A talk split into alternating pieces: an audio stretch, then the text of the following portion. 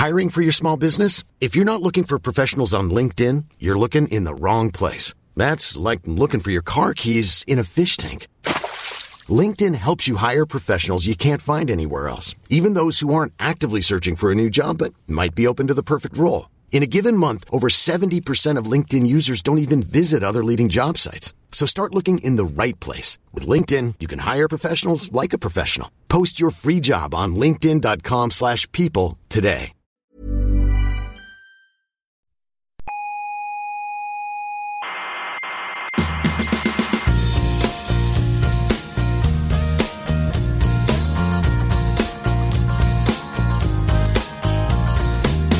Aquí comienza Coffee Break, la tertulia semanal de la actualidad científica. Son como Isaac Asimov, Pero en jóvenes, digamos. exacto, en jóvenes Exacto. y en vez de libro, Eh, en, en radio. Y podcast. Eso.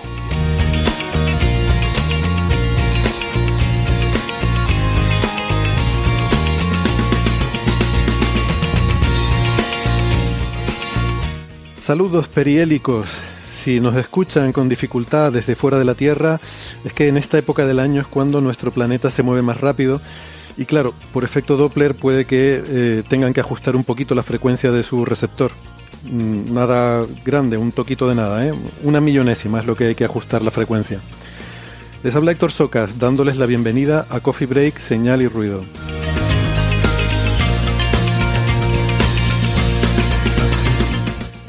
Hoy hablaremos de física de partículas con la anomalía del LHCb, de geología marciana y su posible habitabilidad cuando era joven, de exoatmósferas porque con el James Webb se ha podido determinar la composición atmosférica del exoplaneta WASP-39b, y de la luz intracumular que es una emisión muy difusa y muy tenue que hay en los cúmulos de galaxias y que entre otras cosas parece trazar la materia oscura.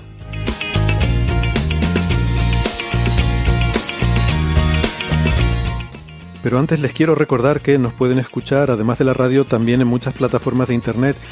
Estamos en Evox, en Spotify, en Google Podcast, Apple Podcast, Amazon Music, TuneIn, Lecton, Squid y en amautas.com. No dejen de suscribirse, que no les cuesta nada y así no se pierden ningún episodio. Tenemos una página web que es señalyrruido.com y en esa página web están todos los audios de todos los episodios anteriores y las referencias de todos los temas que tratamos, todos los papers, todos los artículos que comentamos, ahí pueden encontrar las referencias de cada episodio.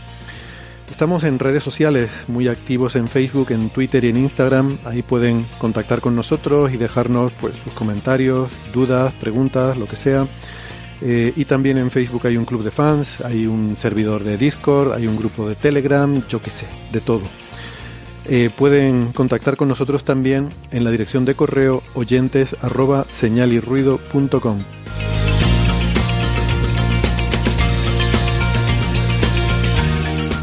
Si prefieren la radio analógica en las ondas hercianas, nos pueden escuchar si viven en Canarias en Icoden Daute Radio, Radio ECA, Ondas Yaiza y Radio Juventud. En Madrid en Onda Pedriza, en Aragón en Ebro FM, Málaga en Radio Estepona, Galicia en Cuac FM y en Argentina en Radio Voces de La Rioja y en la FM 99.9 de Mar del Plata.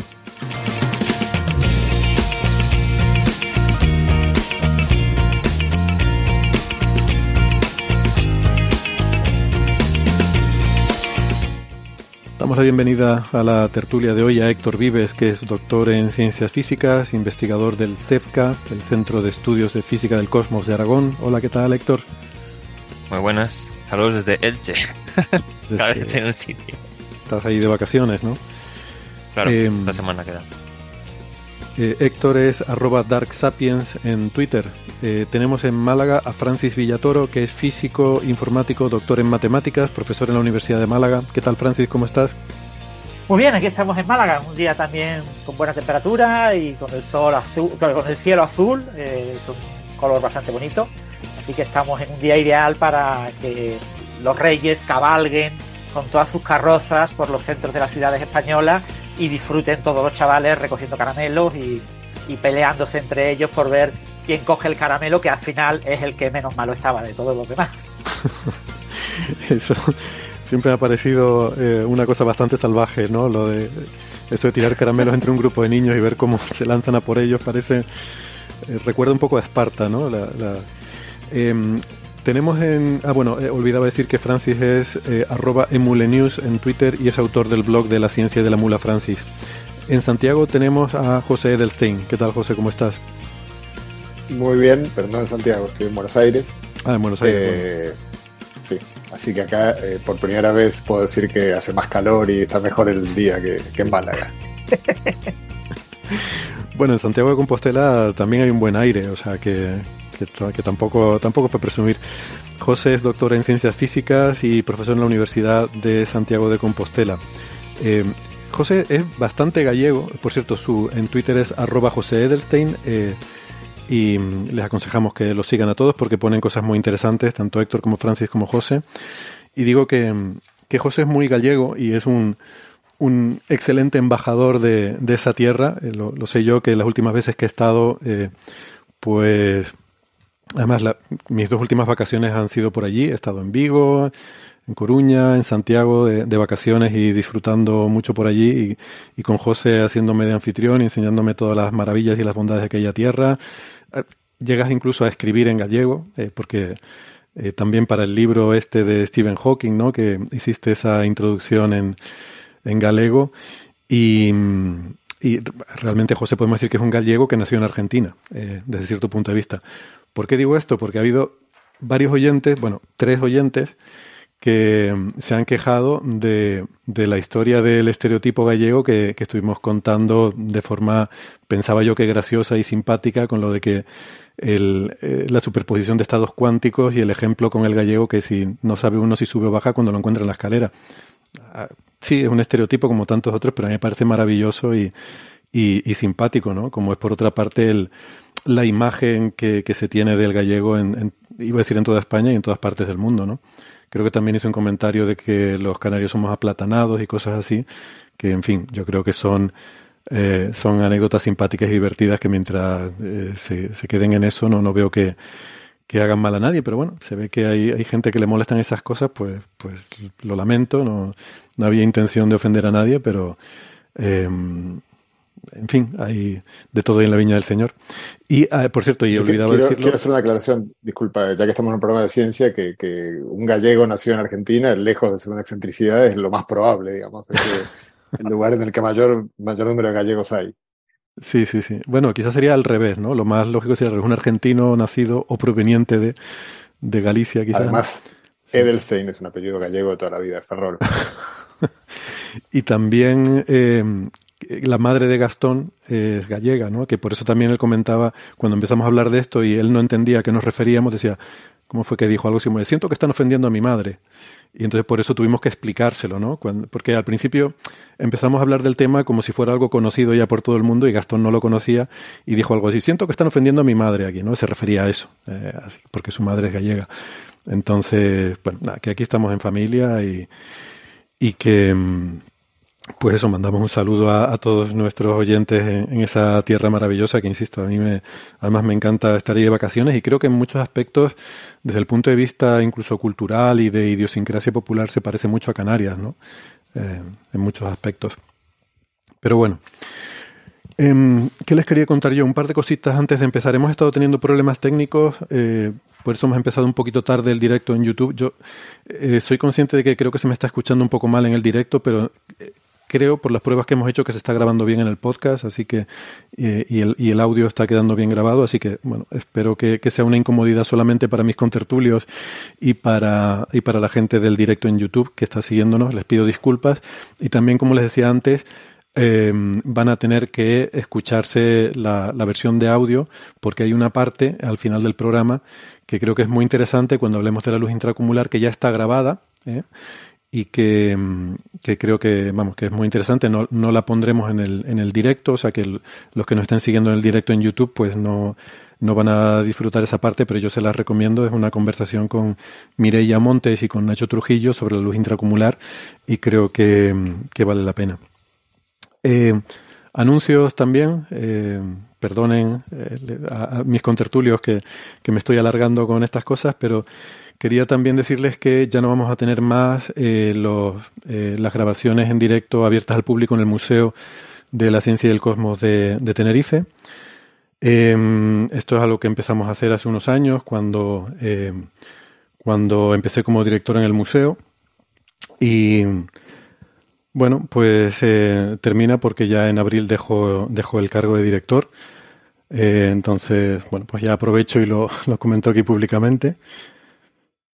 Como se suele decir en estos casos, ha sido una decisión muy meditada. Eh, es algo que ya tenía pensado hacer desde hace tiempo, desde, desde el verano, de hecho, que tomé la decisión. Y eh, bueno, ya lo comenté a, las autoridades correspondientes para que, que, fueran buscando una persona adecuada. Eh, y, y, nada, pues una, una etapa que, termina, que he disfrutado mucho. Aprovecho para eh, agradecer a todo el personal, eh, tanto de, del museo como de, museos de Tenerife, pues eh, la profesionalidad con la que se han dedicado su trabajo durante estos años, el buen trabajo que han hecho. Y tanto al IAC como a Museos de Tenerife les agradezco también el haber confiado en mí para este puesto. ¿no? Eh, bueno, pues como digo, en, abril lo dejo y por eso vamos a, dejar ya de hacer en principio esos directos al museo, lo cual no quita que, bueno, eh, creo que todavía no hay seleccionado una persona eh, para, para, ser el siguiente director o directora, pero no quita que cuando esa persona pues ya esté ocupando la dirección del museo, pues que a lo mejor podamos hablar y si tiene interés en que hagamos algún programa allí, pues por supuesto encantado, porque desde luego mi mi intención, en fin, para, yo estoy dispuesto y disponible para todo lo que necesiten, ¿no? Que dejo muchos amigos allí en, en el organismo de museos y, estoy, bueno, pueden contar conmigo para, para lo que necesiten, ¿no? Eh, así que eso, ¿no? Y esa es la, la, razón por la que, pues eso, ¿no? no vengan al museo a ver los directos porque ya no, no los vamos a seguir haciendo, ¿vale? Y, y por último, otra cosita, es, bueno, que me, me llamó la atención de estos que quería también comentar es, eh, quería saludar a los amigos de, un podcast que es un podcast eh, de deportes de, sobre la NBA, eh, de, baloncesto de NBA, del, de, que lo hace el diario AS, uno de los diarios deportivos más importantes de España, porque pues, nos mencionaron en, en, su episodio de hace dos semanas. Y bueno, les quiero, les voy a poner un momentito el extracto, espero que puedan escucharlo. ¿Eh? No, yo soy el que bueno, escucha claro. los programas sí, de radio para que no lo escuchéis vosotros y un podcast que yo escucho y que además cada vez tiene mayor seguimiento y que es muy popular en España, que es Coffee Break sobre eh, divulgación científica, que dicen lo mismo, ¿no? Nosotros nos leemos todos los papers científicos y los entendemos para que no tengáis que hacerlo vosotros. Eso es. Pues... Y digo esto con la bueno, pues, pues muchas gracias a los amigos de Mínimo de Veterano, por cierto, que no, no he dicho el nombre, me encanta el nombre. ¿Qué, nombres más chulos tienen los podcasts por ahí? Eh, mínimo de Veterano y, a Pepe Rodríguez en particular, pues le agradezco la, la mención que, eh, bueno, eh, es genial porque yo creo que también aquí nos ponen una presión un poco, porque fíjate que decía que, que nos leemos todos los papers, hombre, todos, todos, no sé si todos, todos. Igual eso es muy, igual eso es mucho decir. Y, y además dice. Bueno, Francis que, sí. Francis sí, efectivamente. dice, nos leemos y entendemos, ¿no? Y no sé si entendemos. Hay algunos que no hay, no hay por dónde cogerlos tampoco. Pero bueno. Así que nada, un abrazo a mínimo de veterano de, de, parte de algunos que ya empezamos a hacer, a tener un mínimo de veteranía por aquí. Eh, mm. La verdad que me, me, gusta mucho el podcast y pensé, pero ahora no sé cómo voy a sacar tiempo de, encima de, de, todo para escuchar también este podcast, pero claro, está genial porque eh, como ellos eh, se ven los partidos para que tú no tengas que hacerlo, entonces con el tiempo que me voy a ahorrar de no tener que ver los partidos puedo dedicarlo a escuchar el podcast, así que okay. genial. Bueno, durarán menos que los nuestros, ¿no? Eh, sí, eso tampoco es muy difícil. venga, para que no nos dure tanto, vamos, vamos a Marte, venga. Eh, Héctor, mmm, eh, Marte, ¿no? Eh, una especie de, sí. de, preanuncio, ¿no? Bueno, no preanuncio, sino es algo que se contó en un congreso, ¿no? En la AGU, la -huh. Unión Geofísica Estadounidense. Eh, sí, lo llaman American, pero estadounidense. Sí, pero la traducción de bueno, American es, es estadounidense, que, ¿no? Es una cosa que lo puse Francis en Twitter, con enlace a Nature. Y claro, yo lo voy ahí y digo, ah, sí, es interesante. Pero luego en Nature es una nota de prensa. Digo, en Science, perdón, no en Nature. Science una nota de prensa de un artículo que está en revisión. O sea, lo hicieron anuncio Y la noticia pero, perdona, no, es una nota de prensa de los autores, creo que es una, un artículo escrito por un, un, periodista de Science que, que, estaba en el Congreso. Sí, están informando sobre lo que se estaba anunciando de descubrimientos en el Congreso. Entonces la noticia es que parece que el campo magnético de Marte duró más de lo esperado. O sea, el tema es que en Marte hay eh, regiones del suelo que todavía tienen un magnetismo remanente. O sea, como cuando se formaron, si era roca fundida y tal, pues se queda un poco fijado el campo magnético que hay en ese momento en el planeta. Y si se forman después de que haya campo magnético, pues ya esa región no está magnetizada.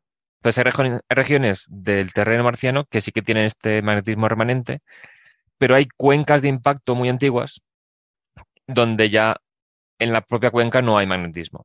Entonces, eso, si quieres, podemos explicar un poco eh, por qué ocurre eso, que me parece que es muy interesante de que cuando una roca está fundida y tiene mineral, bueno, tiene hierro, por ejemplo, o algún otro, eh, algún otro elemento ferromagnético, lo que pasa es que el, al estar fundida se pueden orientar los, eh, los dipolos de, los átomos o de las moléculas, al, estar en estado líquido, se pueden orientar y se alinean con ese campo magnético.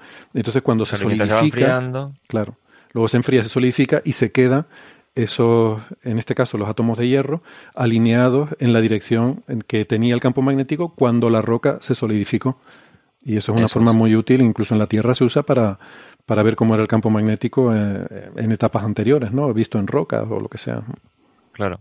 Entonces, eh, había una especie de discusión porque hay regiones del terreno marciano que muestran este magnetismo remanente.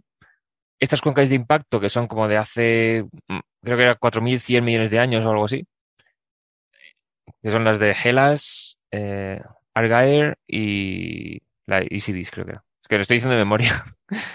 bueno. Isidis. Tres cuencas de impacto. Sí, yo lo tengo aquí. Eh, Hellas, no sé cómo se... Sí, Isidis. Argayer. Argayer, sí. Isidis. Sí. sí. Yo esto... Pero porque al haber un impacto también... Cosas en cada una. Al haber un impacto también se funde la roca y pasa lo mismo, ¿no? Esa roca fundida... Ahí está. Fotografía... de nuevo. Claro, fotografía el campo magnético en esa época. Claro, entonces, si cuando se ha formado la cuenca y se ha vuelto a enfriar ese terreno no ha quedado magnetizado, pues se interpreta como que en esa época ya no había campo magnético global del planeta. ¿Qué ocurre? Que hay terrenos que se han formado por lavas y tal posteriores a estas cuencas de impacto que parece que sí que están magnetizados. Entonces, había una especie de debate en plan, ¿qué está pasando? ¿Duró el campo magnético más tiempo o menos o qué? Entonces, hay un meteorito marciano muy famoso, o sea, que hubo un impacto en Marte y una roca cayó en la Tierra, en la Antártida. Se llama el Alan Hills 84001, porque se encontró en las Alan Hills de Antártida en el año 84 y fue el primero de esa campaña de recogida de meteoritos. Este se hizo muy famoso porque dijeron que había mm, señales de que había vida en Marte y tal, y luego eso no quedó claro. Ahora está. Todavía se debate, pero el consenso es que seguramente no. Sí, bueno, el caso es que este supuestamente había fósiles de bacterias, ¿no? sí, o, no solo fósiles. En los años 90. Claro, había formas que parecían bacterias, pero también había, creo que había alineaciones de cristales de magnetita que dices que esto se parece a algunas bacterias terrestres que se orientan con el campo magnético, tienen cristales orientados así, y que es difícil que se formen tan orientados de forma natural. Entonces, cosas de ese tipo era lo que decían. También compuestos de carbono y tal. El caso es que este meteorito, este, la roca de este meteorito parece que se formó hace 4.100 millones de años. Luego, un impacto hace 3.900 millones de años la fundió parcialmente y otro impacto hace 1.100 millones de años también le produjo alguna fusión parcial. Entonces han mirado la orientación de los campos magnéticos de la roca original, de la parte que se fundió parcialmente hace 3.900 millones de años y de hace 1.100. Entonces ven que las partes de, que registran el impacto de hace 3.900 millones de años también tienen magnetización, pero es una orientación casi 140 grados diferente a la de la roca original. Entonces lo que proponen es que a lo mejor lo que estaba pasando no era que el campo magnético desapareció tan pronto, sino que se invierte la, la polaridad, o sea, cambia la orientación del polo norte y sur, como ocurre en la Tierra, que se van invirtiendo cada 100.000 años más o menos. Y entonces, en una época estaba orientado en una dirección, en otra época estaba orientado en una dirección diferente, y en las cuencas marcianas, si se han ido rellenando con capas alternadas, si unas capas se formaron con la orientación en un sentido y otras capas con la orientación en el sentido opuesto, desde órbita las mediciones del campo magnético eh, se vería algo cancelado. Entonces, dicen, si esto es verdad, si esa interpretación es la correcta, por un lado, para que se produzcan las inversiones de polaridad del campo magnético, tiene que darse unas condiciones concretas en el núcleo.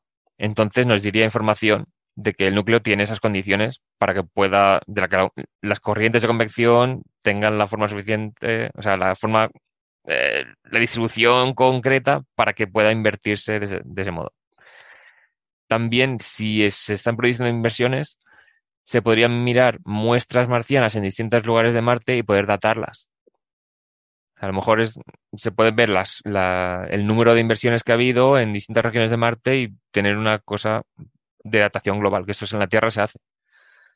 Entonces, tiene muchas implicaciones y también es el tema de que si el campo magnético duró más tiempo, pues a lo mejor pudo mantener la atmósfera más tiempo sin ser arrastrada por el viento solar. Pero esto ha discutido porque el campo magnético también puede contribuir a que la atmósfera se vaya. O sea, la atmósfera no es solamente que le da el viento solar y se arrastra, sino que la interacción del viento solar con el campo magnético y ondulaciones del campo magnético pueden llevarse también eh, penachos de atmósfera. Entonces, es un resultado que, claro, no hay paper aún. No podemos ver en detalle lo que se ha hecho. Y, bueno, lo que se habrá hecho habrá sido mirar la orientación. Era de tres muestras muy pequeñitas del meteorito.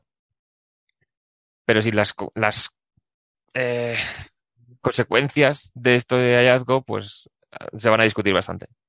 Pero bueno, ahí queda. Que puede que Marte hubiera tenido campo magnético más tiempo ya estamos viendo que el vulcanismo puede que esté durando hasta la actualidad, incluso en, en las Cerberus Fossae y tal, que lo hablamos el otro día. Entonces, sí, todo parece que va habiendo descubrimientos de que a lo mejor Marte no estaba tan muerto geológicamente como se pensaba. Y veremos. Yo, creo que esto es un bombazo, o sea, si se confirma, ¿no? Habrá que esperar el paper. Dice que está, está en revisión ahora mismo, está pasando, está ahí, estarán peleándose con el referí. Pero. Aunque bueno, hay que, hay que decir que lo de que el campo magnético duró más de lo que se pensaba es 200 millones de años más. Mínimo. Sí, pero es, muchísimo. No es muy... Eh, en, el Sentido, en el sentido, sí, a ver, es poco para lo que es la vida del planeta, ¿no? Pero cuando piensas en las posibilidades de formación de vida en el Marte primigenio, eh, viene muy bien porque, o sea, en la Tierra eh, fue cuestión de unos pocos cientos de millones de años para que ya empezara a haber vida microscópica, sí, pero por todo el planeta. Entonces, esa, ese margen de tiempo, porque recordemos que el problema sobre todo con Marte es que perdió sus condiciones de habitabilidad porque perdió la atmósfera. Perdió la atmósfera porque fue básicamente arrancada por la actividad solar. Si podemos asumir que Marte tuvo un campo magnético durante hasta 3.900 millones de años, hasta hace 3.900 millones de años, quiere decir, cuando el planeta tenía 600 millones de años de vida, mm. eh, eso es mucho. O sea, para ese entonces la Tierra ya tenía, ya tenía vida. Y entonces, eh, desde ese punto de vista, desde el punto de vista de la astrobiología, digamos que aumenta las expectativas de que podamos encontrar vida pasada en marciana con misiones como, como Perseverance, por ejemplo, ¿no? Aunque sean fósiles de bacterias, pero, pero es lo que estamos buscando, ¿no? Y por otra parte, lo que tú decías, Héctor, es muy, es muy relevante que esas inversiones de polaridad del campo magnético Mm, nos están dando información directa de, de, que es una determinada familia de modelos de interior, del núcleo y del manto la que lo permite. O sea que eso ya nos dice, nos establece que esas serían las familias de modelos eh, que, que, son compatibles con Marte. Y además nos explica ese problema que había, de que había esa contradicción entre esas dos medidas. Entonces, claro, tú no, no puedes tener seguridad de que entiendes bien algo cuando tienes una, una contradicción así entre observaciones, ¿no? Y ahora esto nos podría resolver esa contradicción y nos da confianza en, en los modelos que tenemos de Marte, ¿no? Yo, la verdad es que lo veo como un resultado súper importante. Sí, sí. Y ahora habrá que ver que se confirme y todo. Veremos qué tal. Es que dice que no. El meteorito este es como el más antiguo que tenemos. Es la roca más antigua de Marte que tenemos en la Tierra para analizar. Una, pregunta que, este, quizás me eh, sepan responder. O sea, en Marte, de, los distintos cacharros, déjenme llamarlos, perdón, que se han dejado, digamos, los distintos este, artefactos que se han dejado, algunos tienen sismógrafos. Mm. uno tenía y ya dejó de funcionar. Uno solo tenía. Ah. bueno, o sea, las Viking tenían, lo que pasa que como estaba, no estaba en, el suelo, las patas amortiguaban las vibraciones y medía más que el viento, o sea, medía el viento principalmente. Mm. Y la Insight, que era la que tenía un sismógrafo puesto ya bien en el suelo, ya dejó de transmitir hace unas semanas. Vale. Porque bueno, eso también es crucial, o sea, para, para los modelos de interior de, Marte, claro. porque sí que hay un montón de, de Marte-motos Sí, sí, por, lo que he visto detectados, pero claro, eh, teniendo sismógrafos alejados, esa era la siguiente pregunta. O sea, no sé muy bien si las distintas misiones a Marte que se han posado en Marte, cuán lejos están unas de otras, ¿no? O sea, lo que habría que buscar es tener. Si están distribuidos en el planeta. Lo que pasa es que en Marte, como Marte es más pequeño, pues a una sola misión, cuando había un Marte moto, le llegaban las ondas por los dos sitios. O sea, llegaba por un lado y luego eh, la que había dado la vuelta entera al planeta también le llegaba por otro sitio. Entonces, era posible localizar el origen del Marte Moto con solo un sismógrafo, por ser Marte y no la Tierra. Claro, pero los modelos interiores de la Tierra se, digamos, se pudieron probar bastante bien Cuando, cuando se comparan lo que distintos sismógrafos ven. Eh, sí, entonces aquí estamos haciendo la geofísica con un solo sismógrafo y ya, ya ha dejado de funcionar. Entonces, los geólogos quieren que manden muchos más, claro. hay algunos que proponen que manden un montón de microsatélites cada uno con sismógrafo y que se posen en la superficie y todos transmitan. A ver qué tal. Bueno, pero entre los resultados de Insight, lo del penacho de lava del otro día y esto, mm. Mm, lo que va es aumentando, digamos, el caso científico para la justificación científica para eso que estás diciendo, ¿no? Para aumentar el número, para poner más sismógrafos en Marte. Y, porque, claro. antes se pensaba que era un planeta geológicamente muerto. Entonces, ¿para qué va a poner un sismógrafo si ahí no, no está pasando nada? Pero estamos viendo que no, que no es así, que sí que es interesante. Sí, pero si hay impactos de meteoritos, sí que hay. Entonces, aunque sea para medir la estructura interna con impactos, también ya servía. También, sí, sí, efectivamente. Em, esto, a lo mejor alguien se podrá preguntar por qué esto lo tenemos que hacer con un meteorito marciano. O sea, fíjate tú la carambola, que lo decía Héctor antes. Esto fue un, un meteorito que impactó en Marte. De todo el material que saltó, parte de ese material quedó en el espacio, no volvió a caer, saltó, salió fuera del espacio y muchos millones de años después alguna de esas rocas que estaba por el espacio acabó cayendo en la Tierra y cayó en la Antártida y la hemos encontrado allí. Y alguien podría pensar, ¿y con tantas misiones que tenemos en Marte no podíamos haber hecho eso en Marte? Pues no, porque este estudio requería de una instrumentación tan delicada, un tipo de microscopio que yo no sé, no entiendo de esto, pero es una cosa que por lo visto solo hay unos pocos en el mundo, con un no sé qué de diamante cuántico, no sé. Una, parece pseudociencia, pero es que lo llaman así. Sí, sí, algo cuántico y diamantes y tal suena como a, un rollo de, que te va a alinear las chakras. Pero no, decían? A ver. No te alinea las chakras, sino que mide la alineación de los espines de, de las partículas en, en el mineral, ¿no? Y no sé, es algo. no había el nombre como lo decían, pero sí. Eh, es algo así como que la. de diamante. Sí, cuántico de diamante y tal. Es algo así como que las impurezas en el diamante eh, son sensibles al, al, magnetismo de las partículas que puede haber en el, en el material que estás analizando, ¿no? O sea, una cosa. La verdad es que suena a ciencia ficción cuando. Eh, me gustaría leer más sobre esta técnica porque parece muy. Muy, muy interesante. Entonces, claro, no tenemos esa tecnología en que puedas empaquetar y meter en una misión espacial y mandar una nave a, no sé, a perforar rocas y analizarlas con esa técnica, ¿no? Claro. Esto habla de lo importante que, es traer muestras, claro. Eso es. en el chat preguntado una cosa que dice, el, claro, si está quedando el magnetismo este remanente, entonces si separas las capas funcionaría la roca como un imán. Y no, lo que pasa es que es magnetismo muy débil que ha quedado en la roca. Entonces, no está tan magnetizada como un imán que puedes atraer cosas, sino que es una señal muy tenue, cuesta mucho medir. O sea, en teoría sí, pero, pero es muy, muy débil, como dices tú. ¿no? Es, como... muy débil. De hecho, ese campo magnético eh, de Marte, eh, vi por ahí la comparación, es algo así como la tercera parte del campo terrestre actual, eh, ese campo magnético que habría en Marte. El campo mm. magnético de entonces o el que se mide remanente. No, no, no, el que, que debía haber en aquel momento en Marte. Mm. Em, y luego hay otra cosa que me sorprendió, ¿no? Em, Héctor, no sé si tú esto lo entiendes mejor, pero dice que hay en el meteorito, mm, eh, o sea, hay como tres, eh, está datado el, o sea, hay como tres eventos datados de, de, impacto en ese meteorito, que corresponden a 4100, 3900 y 1000 millones de años atrás. Yo supongo que el de mil millones de años atrás debe ser cuando cayó en la Tierra. O, quizás no, quizás es que no me acuerdo. Espera, lo busco porque este no me acuerdo cuándo fue el impacto en Marte que lo expulsó. O sea, es como que la misma roca ha sobrevivido a tres eventos de impacto. O, ha, claro, no ha sobrevivido, de alguna forma se tiene que haber licuado para que haya quedado ese registro. O sea, que se ha licuado y solidificado tres veces. Es un poco el. Sí, pero parte. O sea, no, eran parciales, ¿no? No era completo. Sí, sí, sí. A lo mejor, eh, a lo mejor es que la onda de choque del impacto provocó fusión parcial en alguna, en alguna fisura o algo así. No lo sé. Ya. A ver, historia, descripción. Pero en cualquier caso parece que las de 4.100 y 3.900 millones de años son las de las que hablan aquí. Eso serían eh, en Marte. O sea, son eventos que ocurrieron en Marte, y por eso te da campo magnético en, eh, en, esas dos, en esos dos instantes que, que, es cuando ven que ha cambiado de polaridad, ¿no? Sí, en el tercero ya no ven. Entonces, en Wikipedia dice que la teoría actual es que hace 17 millones de años hubo impacto de meteorito en Marte que sacó esta roca del planeta. Y hace 13.000 años cayó en la Tierra. Bueno, fíjate.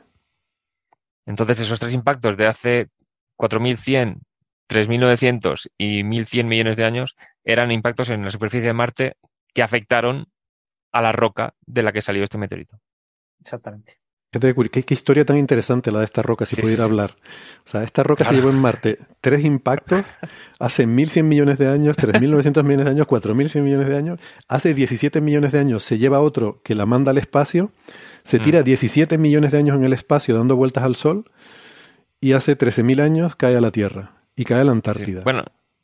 es maravilloso. Oye, que, hay que averiguar dónde estaba para no, cuando nos mudemos a Marte, no, no estar ahí. no ir ahí. Bueno, lo de Marte no son. Una zona de lloviznas de meteoritos. Lo de Marte, lo de hace 4.100 millones de años es cuando se formó la roca. Vale. Claro. Pues eso era el registro del campo magnético primordial, o sea, el que había cuando la roca, la roca se formó. Vale, luego o sea, cuando se enfrió el planeta. Mm. Pero luego dos impactos que quedaron registrados y tal, y luego el impacto que la sacó del planeta, mm. y luego cae en la Tierra, impactando como la botella que casi tiró al hacer el gesto. Pero si estuvo 17 millones de años en el espacio antes de caer a la Tierra. Bien, bien. Bueno, eh, ¿alguna cosita más? Esto ya hasta que salga el paper. Sí, ya cuando salga el paper lo, comentaremos y veremos si, da más de sí la cosa, porque promete, promete ser interesante. Eh, bueno, lo que esperamos que no caiga a la Tierra, por lo menos no pronto, es la, el mini satélite Drago 2 que, que han hecho nuestros compañeros del IAC Em, que se lanzó al espacio el día 3 de enero, ¿verdad, Héctor? y, que, bueno, eh, junto con otros mini satélites, ¿no? Es un, aparatito, pues eso, diseñado eh, aquí en la casa y, construido, junto con otros que, creo que se combinan, ¿no? En, una... Eh, Esto lo que hicieron fue, el lanzamiento fue una misión de esas que llaman de transporte, porque lanzó 114 cargas útiles entonces se lanzó una órbita polar, o bueno, casi, se lanzó hacia el sur, hacia Centroamérica, en vez de ir hacia el Atlántico, se lanzó hacia Centroamérica. Entonces, el, fue uno de SpaceX, un Falcon 9. La etapa, la primera etapa aterrizó en tierra porque como no iba hacia el Atlántico, no hizo falta la barcaza. Y luego fue soltando todos los satélites, cada uno en su órbita. Y esta cámara que tiene es un bloque de como los CubeSats, es un 10 por 10 por 10 centímetros. Y esta queda, creo que queda acoplada a uno de los satélites que iba soltando varios satélites extra. O sea, es, es parece una matriosca de estas, de muñecas dentro de muñecas. Es como un satélite de racimo, ¿no? Sí, sí, satélite de racimo, básicamente. Entonces, esta quedaba acoplada porque es un. Lo que se lanzaba era el instrumento. Entonces, para hacer pruebas y tal. Este es una cámara para apuntar a la Tierra, no al espacio. Y se lanzó la cámara Drago hace un par de años, que tenía, no sé si eran 290 kilómetros de, campo de visión, y creo que eran 300 metros cada píxel. Y esta lo que tiene es, la innovación que han hecho es el objetivo, puede, tiene como más zoom, tiene mayor distancia focal y tiene menos campo de visión, pero más resolución. Es una cámara de infrarrojo de onda corta que llaman, entre una micra y 2,5 creo que era. Entonces servirá para sacar imágenes de esos 50 metros por píxel en infrarrojos. Entonces, si hay un incendio, pueden pedirle que apunte ahí. Si hay, o sea, puedes estudiar la desertificación y otros detalles.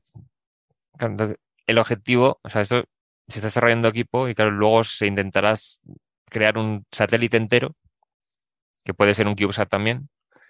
Y más en el futuro lo que se piensa hacer es intentar eh, hacer satélites, pero que observen el espacio, no la Tierra. Entonces, esto es, son primeras, primeros éxitos en el desarrollo de instrumentos que podrán, a lo mejor, mini, mini satélites, telescopio espacial, que como no hará falta pedir tiempo de observación, otras cosas se podrán. A lo mejor me hace falta un telescopio pequeño, pero necesito que esté apuntando a este objeto mucho tiempo. Pues con un satélite así, pequeñito, ya se podrá poner, sin la aberración atmosférica, ni las turbulencias, ni nada. Y sobre todo en el infrarrojo, ¿no? Que eh, al ponerlo en el espacio te evitas la emisión de la atmósfera de la Tierra, que bueno, siempre te, mm. mete ahí un fondo molesto. Sí, bueno, esto como, como está hecho para observar la Tierra, observa en partes de infrarrojo que la atmósfera no absorbe, claro. Que tiene que haber ventanas. Si no, hacia abajo no ves tampoco. Claro. Exactamente. pero, bueno, pero los que se hagan para observar el espacio, pues ya sí que. Claro, ya no tendrá restricción. No tienes problemas. Efectivamente.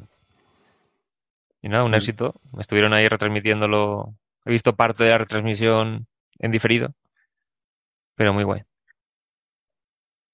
Fantástico, puede ser usarse para, bueno, en, estos incendios que cada vez este, son más abundantes en, el planeta, eh, para identificar dónde están las llamas, ¿no? Que no es algo sí, es que además, claro, si tú apuntas una cámara visible al incendio y el humo lo tapa, entonces con el infrarrojo puedes ver exactamente dónde están las llamas y puedes dirigir los medios de extinción, puedes dirigir mejor la evacuación.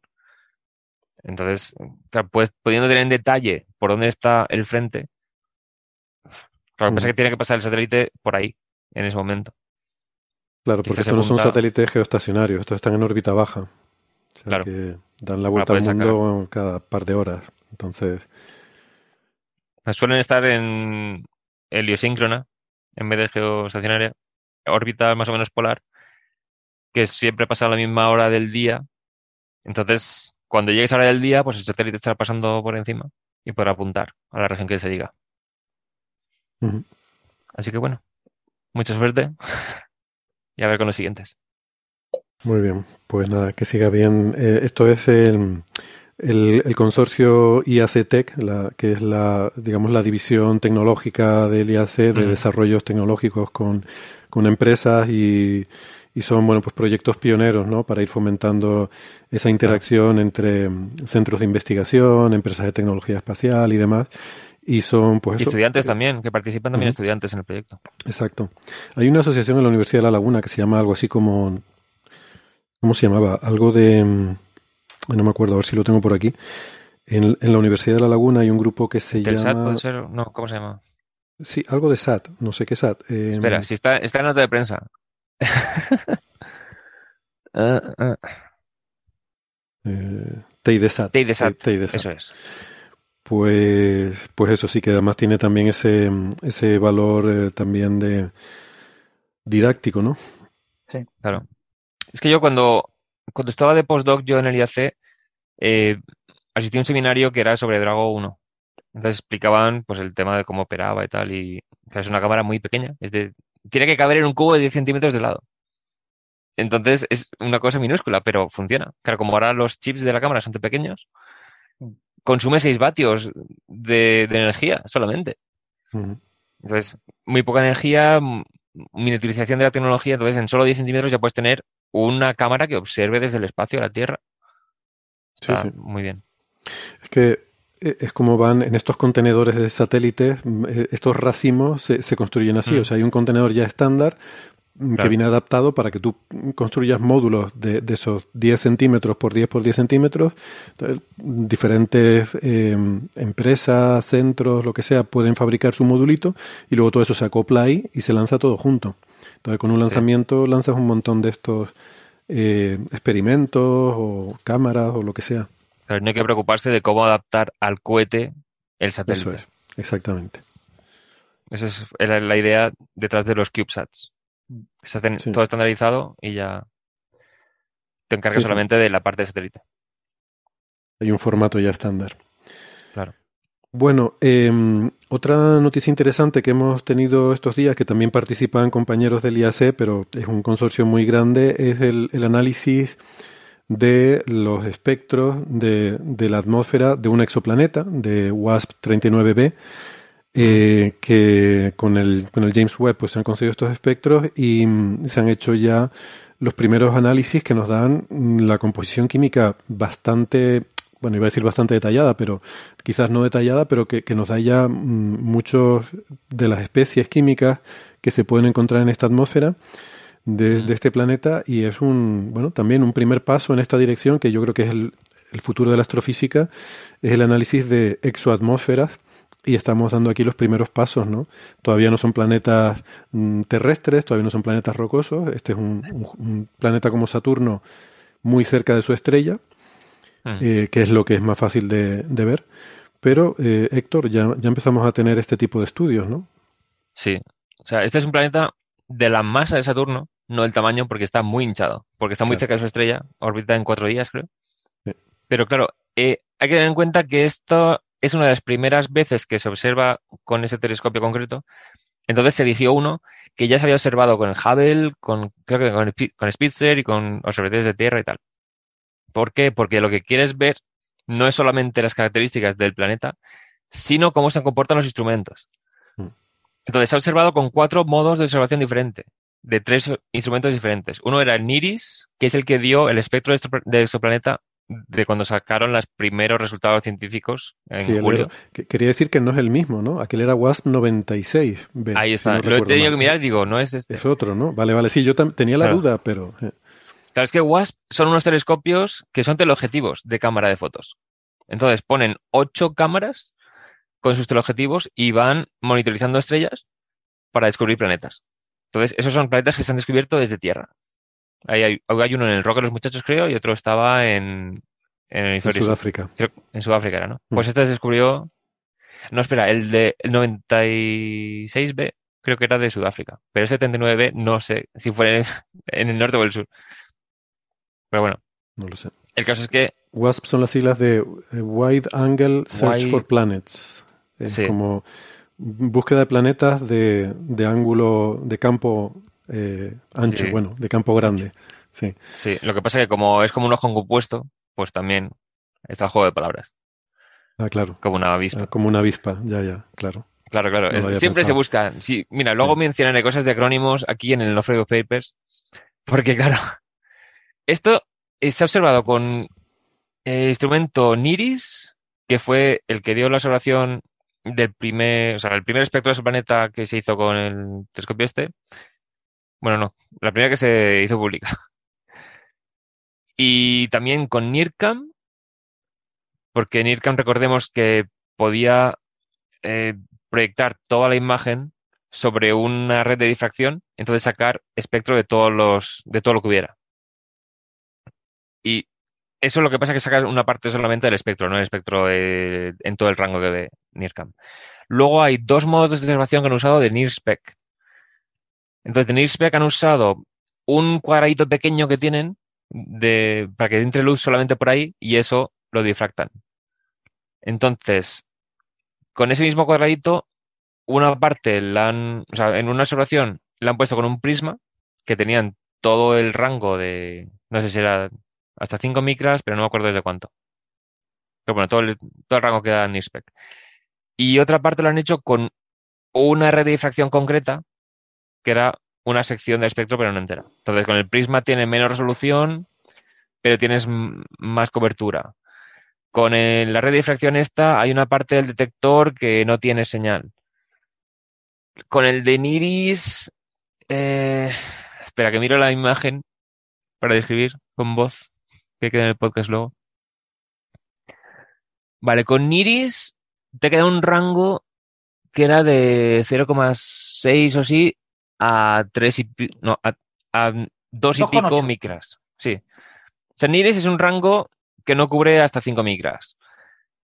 El, NIRS, el prisma de NIRSPEC sí que cubría de 0,5 a 5 micras. Entonces cada uno cubre un rango distinto. ¿Qué ocurre? Que aquí lo que querían era comparar primero con los datos de tierra que ya tenían, pero también entre sí. Porque quieres calibrar qué se ve en el instrumento, pero con un sistema que nunca lo has visto en tanto detalle. O sea, una observación que nunca has hecho en tanto detalle. Entonces, hay que comparar lo que se ve entre los distintos instrumentos del telescopio para ver si es consistente. De hecho, en una de las observaciones, creo que fue una de las de NIRSPEC, uno de los espejos hexagonales tuvo un evento de estos que llaman de cambio de orientación. O micrometeorito, o que de repente si estaba enfriando se hace plink. Entonces, tú te ves la curva de luz y de repente pega un salto. Y sigue ya con normalidad. Entonces han tenido que hacer un ajuste concreto. Entonces, cada espectro, o sea, cada instrumento tiene sus peculiaridades.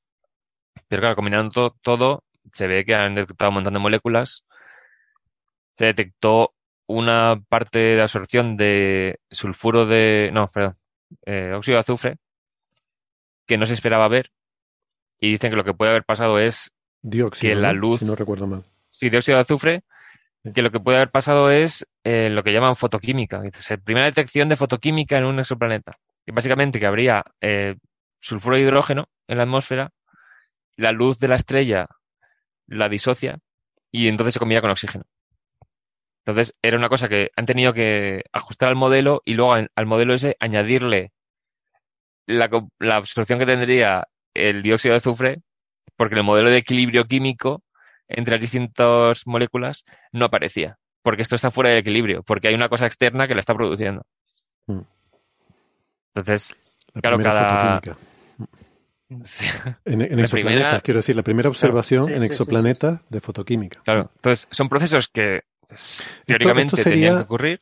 Esto sería parecido a lo que pasa en la Tierra con el ozono, es decir, que llega la, luz ultravioleta, eh, rompe los átomos, las moléculas, de, oxígeno, de, oxígeno, de oxígeno molecular, de O2, y al recombinarse, algunas dan lugar a moléculas de ozono, de O3. Pues aquí pasaría algo parecido. La luz ultravioleta rompe las moléculas de, azufre y al recombinarse, eh, algunas forman SO2. Claro.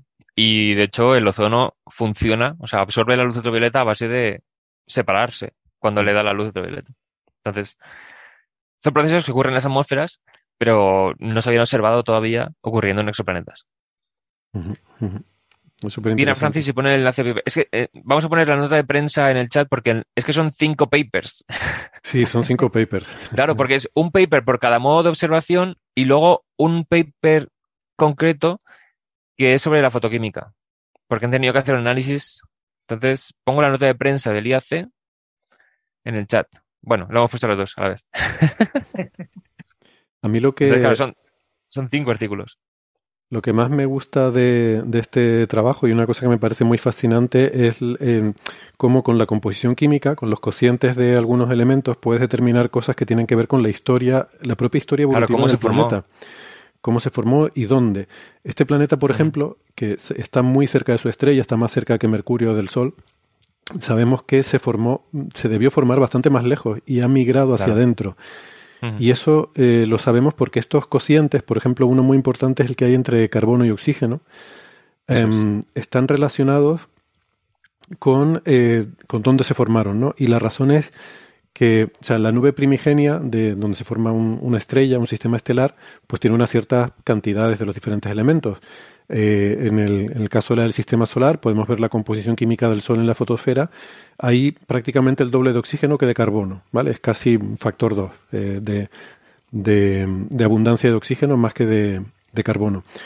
¿Qué pasa? Que mm, en el sistema solar eh, hemos hablado a veces de lo que se llama la línea de hielo o la línea de nieve, que es hasta dónde mm, digamos, la, radiación solar es suficiente para evaporar el agua. Entonces, en la parte interior no hay prácticamente hielo. Sin embargo, en cuanto vas ya del cinturón de asteroides para afuera, ves que hay muchos mundos helados, que hay, hay, hay anillos, hemos dicho a veces, ¿no? Todos los planetas exteriores tienen anillos, los interiores no. Em, del cinturón de asteroides para afuera está el mundo del hielo, porque ahí el, hidrógeno y el oxígeno tienen una afinidad muy grande. El, agua tiende a formarse. Em, entonces, el agua se forma enseguida, pero en el, sistema interior fue evaporada rápidamente por la radiación solar. Entonces hay un límite, que es lo que se llama la línea de, esa línea de hielo, eh, a partir del cual tienes un montón de hielo. Bueno, lo mismo ocurre con otros hielos, no de agua, sino de, otros, de otros compuestos, ¿no? Hielo de, monóxido de carbono, por ejemplo. Pues lo mismo, ¿no? Ese se disocia, de hecho, incluso bastante más. Hielo de nitrógeno. Cada uno de ellos tiene su propia línea de hielo, su propio eh, distancia al Sol a partir de la cual de ahí para afuera te lo encuentras. ¿no? Entonces, ¿qué pasa? Que según donde se forma el planeta, em, si esos hielos se han podido mantener, eh, el planeta al formarse va a poder incorporarlos, eh, mientras que si no, pues se, evaporan y se subliman rápidamente y no, no, llegan a formar parte de la composición del planeta. Se, quedan como gas, no llegan a concentrarse y a, y a coalescer. Em, entonces tú imagínate que estás en una región donde puedes tener hielo de agua. Pues ¿qué pasa? Que en el hielo de agua tienes atrapado el oxígeno con hidrógeno y entonces mantienes esa, esa, composición de oxígeno. Pero si estuvieras en un sitio donde el hielo de agua se evapora, pues ese oxígeno se habría perdido. Mientras que a lo mejor el oxígeno que se haya quedado con el carbono en forma de CO, a lo mejor ese sí se habría quedado.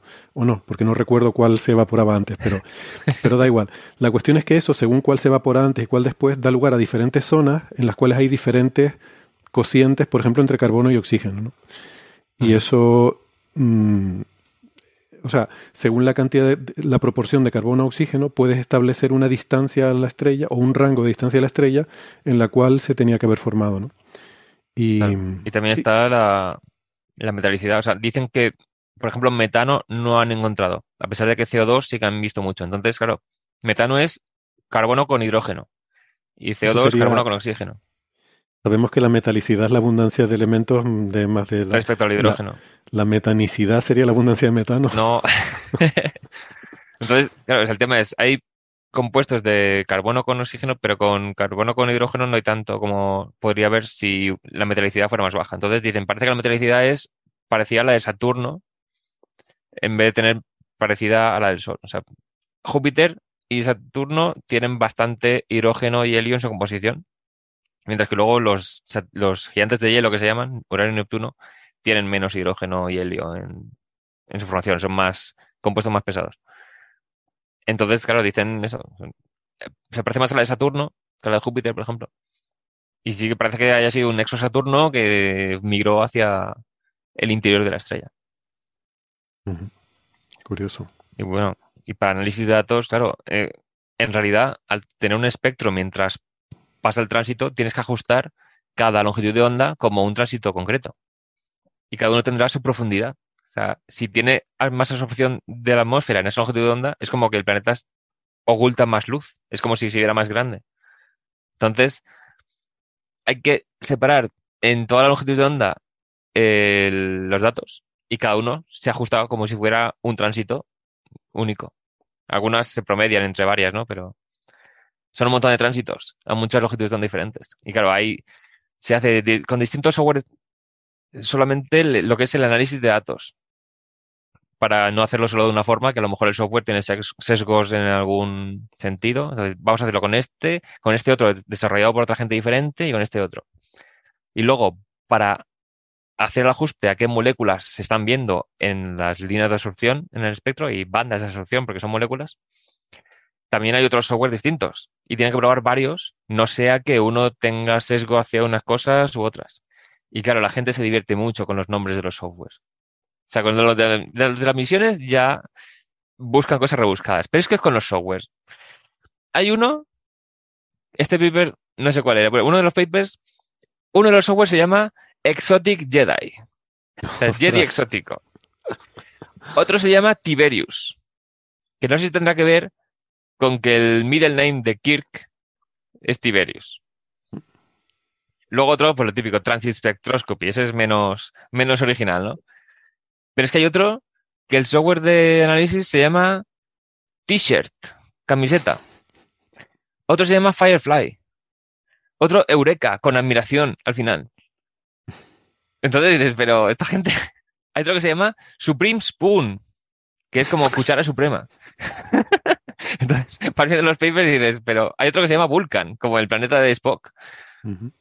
pues la gente, la gente es muy friki. Entonces, unos, unos de los que he mencionado son de ajuste de moléculas al espectro de la atmósfera y otros son para el tratamiento de datos de exoplanetas para sacar el espectro.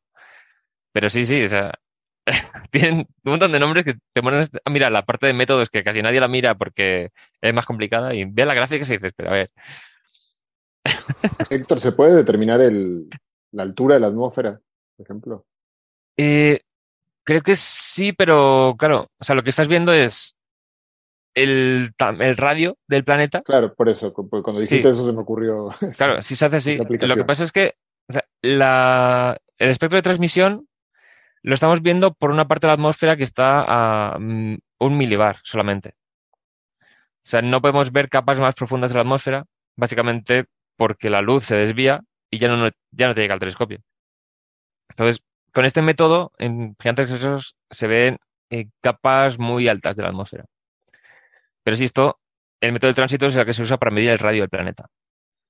Entonces, si oculta menos luz en una longitud de onda, significa que eh, ves a más profundidad que en otra capa que oculte más luz la atmósfera, por tanto, verás menos profundidad de la atmósfera. Entonces, no sé cuántos kilómetros equivale, porque em, se llama profundidad de tránsito. Entonces suelen ser millonésima parte. También. Sí, el porcentaje de la profundidad está en, en, torno al 2% o así. No, espera, o sea, creo que el 2% es la profundidad del tránsito. O sea, el planeta oculta el 2% de la luz de la estrella. Y las variaciones están, pues hay un, el, el CO2 llega a ocultar el 2,3%, pero una parte que no hay absorción es 2,1%.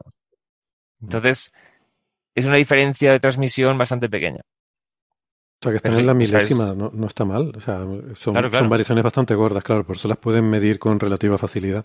Supongo que. Pero esas diferencias en el área, entonces hay que hacer raíz cuadrada y desaldar la diferencia de radio. Hay un, hay un paper muy, muy lindo de, de un físico muy famoso, Víctor Weisskopf, que se pregunta el, el, por el tamaño que puede tener una montaña en cualquier lugar del...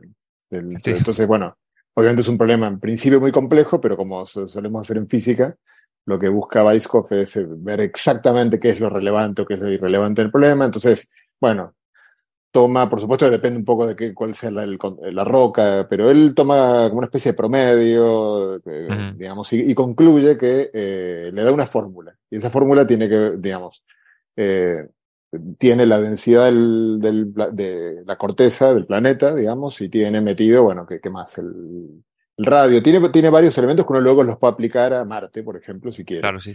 Y en la Tierra le da 20 kilómetros que, eh, que, está muy bien, porque además si uno toma en cuenta que, que o sea, en, en el, los océanos tenemos profundidades más o menos 10 kilómetros para abajo, claro. y tenemos el Everest, Everest, 8 y pico, bueno, pues le, le pega bastante bien. Pero no, la, todo, todo, todo, este rodeo es en realidad para preguntarme, no sé si ustedes lo saben, pero si no, para los oyentes de Coffee Break es un buen ejercicio, eh, y para nosotros también, si uno puede hacer algo parecido con la atmósfera, o sea, si uno podría preguntarse, eh, ¿puede haber un planeta con una atmósfera ¿Cuál es el máximo? El si tema es, que, depende del equilibrio termodinámico que tenga. O sea, este precisamente, la atmósfera está muy, muy hinchada porque está muy cerca de la estrella. ¿no? Mm. Bueno, para un planeta claro. rocoso. Para un planeta rocoso. Ah, bueno, un planeta, rocoso, planeta gaseoso, ahí dependerá de la densidad. Por ejemplo, Venus, la atmósfera es mucho más gruesa que en la Tierra porque es mucho más densa. Entonces, va a depender de muchas cosas. Marte sí, antes tenía atmósfera si más. Un, si hay un máximo, digamos, un poco el mismo problema que hizo Weisskopf, o sea, suponiendo ya, las pues condiciones que, que, apuntan a un máximo. Depende de la composición también. De la atmósfera. Hay planetas que acumulan mucho hidrógeno en su atmósfera porque en, por las condiciones de su formación del sistema solar, entonces esas atmósferas son mucho más altas. Es, es un gas más denso, pero a lo mejor es una supertierra, es que tendría que haber algo que juegue, eh, José, en el factor limitante, en el ejemplo que tú pones, sería algo así como la consistencia de la roca. O sea, cuánto peso puedes poner sobre Aguanta, una roca que lo aguante sin ya. colapsar. En este caso de una atmósfera, eh, ¿cuál sería el factor limitante? Eso sería lo que habría que pensar. Ah, ¿En qué momento? No, no lo sé, no, no, se me ocurre. Que se licúe la atmósfera y acabes con un mundo Es que el, oceánico, tema, de la, no sé. el tema de la montaña es que eh, es una diferencia de altura a partir de la cual ya se funde el fondo y, la, y deja de ser montaña. O sea, es como. eh, es una acumulación en un sitio que lo que ocurre es que se acaba repartiendo de forma. Sí, sí, la roca no aguanta el peso. claro, pero la atmósfera ya está distribuida uniformemente. Entonces no es que tengas un peso en una región concreta, que luego se desmorone. Entonces con lo de la montaña sí que ocurre que se desmorona. Claro. Superada a cierta altura. Por eso en Marte los volcanes llegan a altitudes más altas que en la Tierra, que son 25 kilómetros Olympus Mons, creo que era, o 27, porque tiene menos gravedad. El tema, esto tiene que ver luego con lo que es planeta y que no es planeta. Porque cuanto menos masa tenga, y Menos según la densidad también. Claro. claro, puede tener perturbaciones, o sea, protuberancias más altas y tal. ¿Qué ocurre? Que luego tienes, si está formado de hielo, eh, se funde antes. Entonces, un, un cuerpo como Encélado, que es muy pequeñito, es muy, muy redondo, porque no puede tener montañas altas, porque el hielo se funde antes que la roca. Entonces, el tema ese de si solo mantenemos la redondez para decir si es planeta o no, pues según la composición, un cuerpo del mismo tamaño puede ser planeta si es de material poco denso o no ser planeta si es de material más denso que puede aguantar más las deformidades. Entonces, bueno, pero técnicamente la definición habla de equilibrio hidrostático, con lo cual el equilibrio no, depende de la, de la composición que tengas, ¿no? Es un balance de presiones, la, presión que haya. depende de la densidad. Pero si es menos denso. Y bueno, depende de la densidad, sí. Depende de la densidad. Entonces, a ver, esto se define porque sea de hielo o sea de roca, cuando alcanza el equilibrio estático significa que ha habido una, vamos, que puede haber procesos geológicos, o sea, que no está inerte, que no es una acumulación de rocas. Entonces, si es de hielo, estos ocurrirán con objetos más pequeños, como ocurre con las lunas de los planetas gaseosos y muchos objetos del cinturón de Kuiper. Y si es de roca, pues hace falta que sea más grande para que esos procesos ocurran. Entonces, el criterio está puesto para que ese nivel de interés, ese nivel de... se produce geología más interesante. Mm. Pero bueno, estamos yo, yo, creo que está, está puesto para, para, evitar que la estrella de la muerte sea un planeta, por ejemplo. Eh, porque no está en equilibrio hidrostático, tiene una, tiene yo supongo que, que, los modelos atmosféricos de esos planetas ya incluirán ese factor, es decir, habrá modelos que en función de la composición te permitirán calcular la la altura, eh, altura efectiva de la atmósfera, porque claro, la atmósfera es una cosa que se diluye eh, y es difícil siempre poner una frontera, ¿no? Pero habrá una definición concreta de frontera y, habrá modelos que lo estimen. Claro, hay modelos que son unidimensionales y ya te sacan el perfil de, con la altura, el perfil de presión y tal.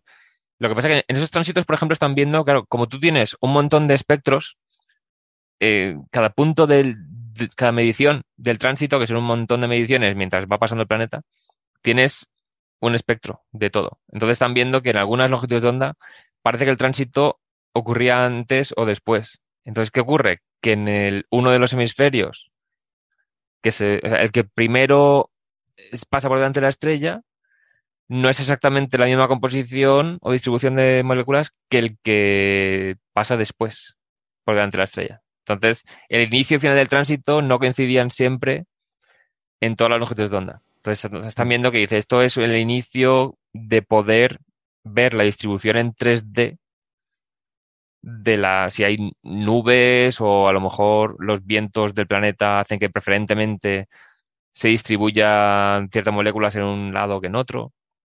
Por ejemplo, los que dependen de la fotoquímica, si la atmósfera está rotando, tal, pues habrá más concentración donde ya ha pasado más tiempo para que se forme con la luz solar y si hay una molécula que la luz solar la destruye, pues habrá más en el hemisferio donde el viento está yendo hacia el Sol que en lo opuesto. Esto es lo que decían que pasaba con la fosfina en Venus. Los que defendían que sigue habiendo fosfina, dicen, no, es que como el viento en Venus rota en toda la superficie, el, creo que decían que el Sol la destruía. Dice, entonces, si mides una región de Venus donde el Sol ya ha tenido tiempo para destruir la fosfina, no mides fosfina. Pero si mides una zona donde acaba de entrar la atmósfera al lado diurno, entonces sí que habrá más molécula de esta porque así explicaban las discrepancias entre que unos ah. detectaban en español era fosfano o fosfina, ya se era fosfano. Como quieras, la, la UPAC, la UPAC recomienda fosfano, que es el, equivalente a metano, ¿no? O sea, el, fosfano es, el, es el metano del azufre. Claro. Pues eso es lo que decían, dice, esto es una molécula que en principio destruiría la luz solar, Y por eso decían que si mides justo cuando está el viento llegando a esa zona diurna, pues habrá más concentración que si mides a la zona de Venus, que ya está en mediodía o ya está a punto de pasar a la zona nocturna. Entonces, claro, esto en exoplanetas también ocurre. Y se, va a empezar a poder ver, claro, si es un exoplaneta que pasa muy cerca de su estrella, a lo mejor tiene los vientos redistribuyendo térmicamente la energía, o a lo mejor los vientos eh, funcionan de otra forma en este concreto y está todo más uniforme. Estas son cosas que ya se han medido de forma térmica y tal, con infrarrojos. Pero sí, o sea, en los próximos años, con este telescopio se van a descubrir muchas cosas. Estamos todavía al principio, estamos probando con los instrumentos si son consistentes entre sí y de paso descubriendo cosas. Mm. Muy bien, bueno, pues nada, llegados a este punto vamos a hacer una pausita, nos vamos a tomar un café. Si nos están escuchando en la radio, pues nos despedimos hasta la semana que viene, recordándoles que pueden escuchar el resto de la conversación en la versión extendida que tenemos en el podcast. Eh, si no, pues, pues nada, eh, feliz año y hasta la semana que viene. Si están escuchando el podcast, no toquen nada, que ya volvemos en un momentito. Chao, chao. hasta ahora. Chao.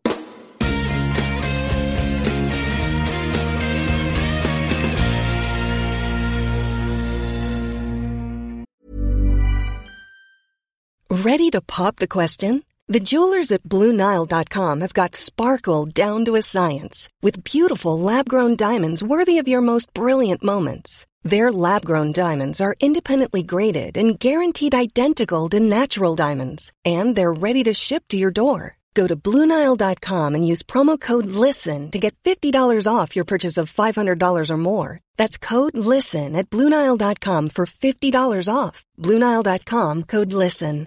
I'm Sandra, and I'm just the professional your small business was looking for. But you didn't hire me because you didn't use LinkedIn jobs. LinkedIn has professionals you can't find anywhere else, including those who aren't actively looking for a new job but might be open to the perfect role, like me. In a given month, over 70% of LinkedIn users don't visit other leading job sites. So if you're not looking on LinkedIn, you'll miss out on great candidates like Sandra. Start hiring professionals like a professional. Post your free job on linkedin.com/people today.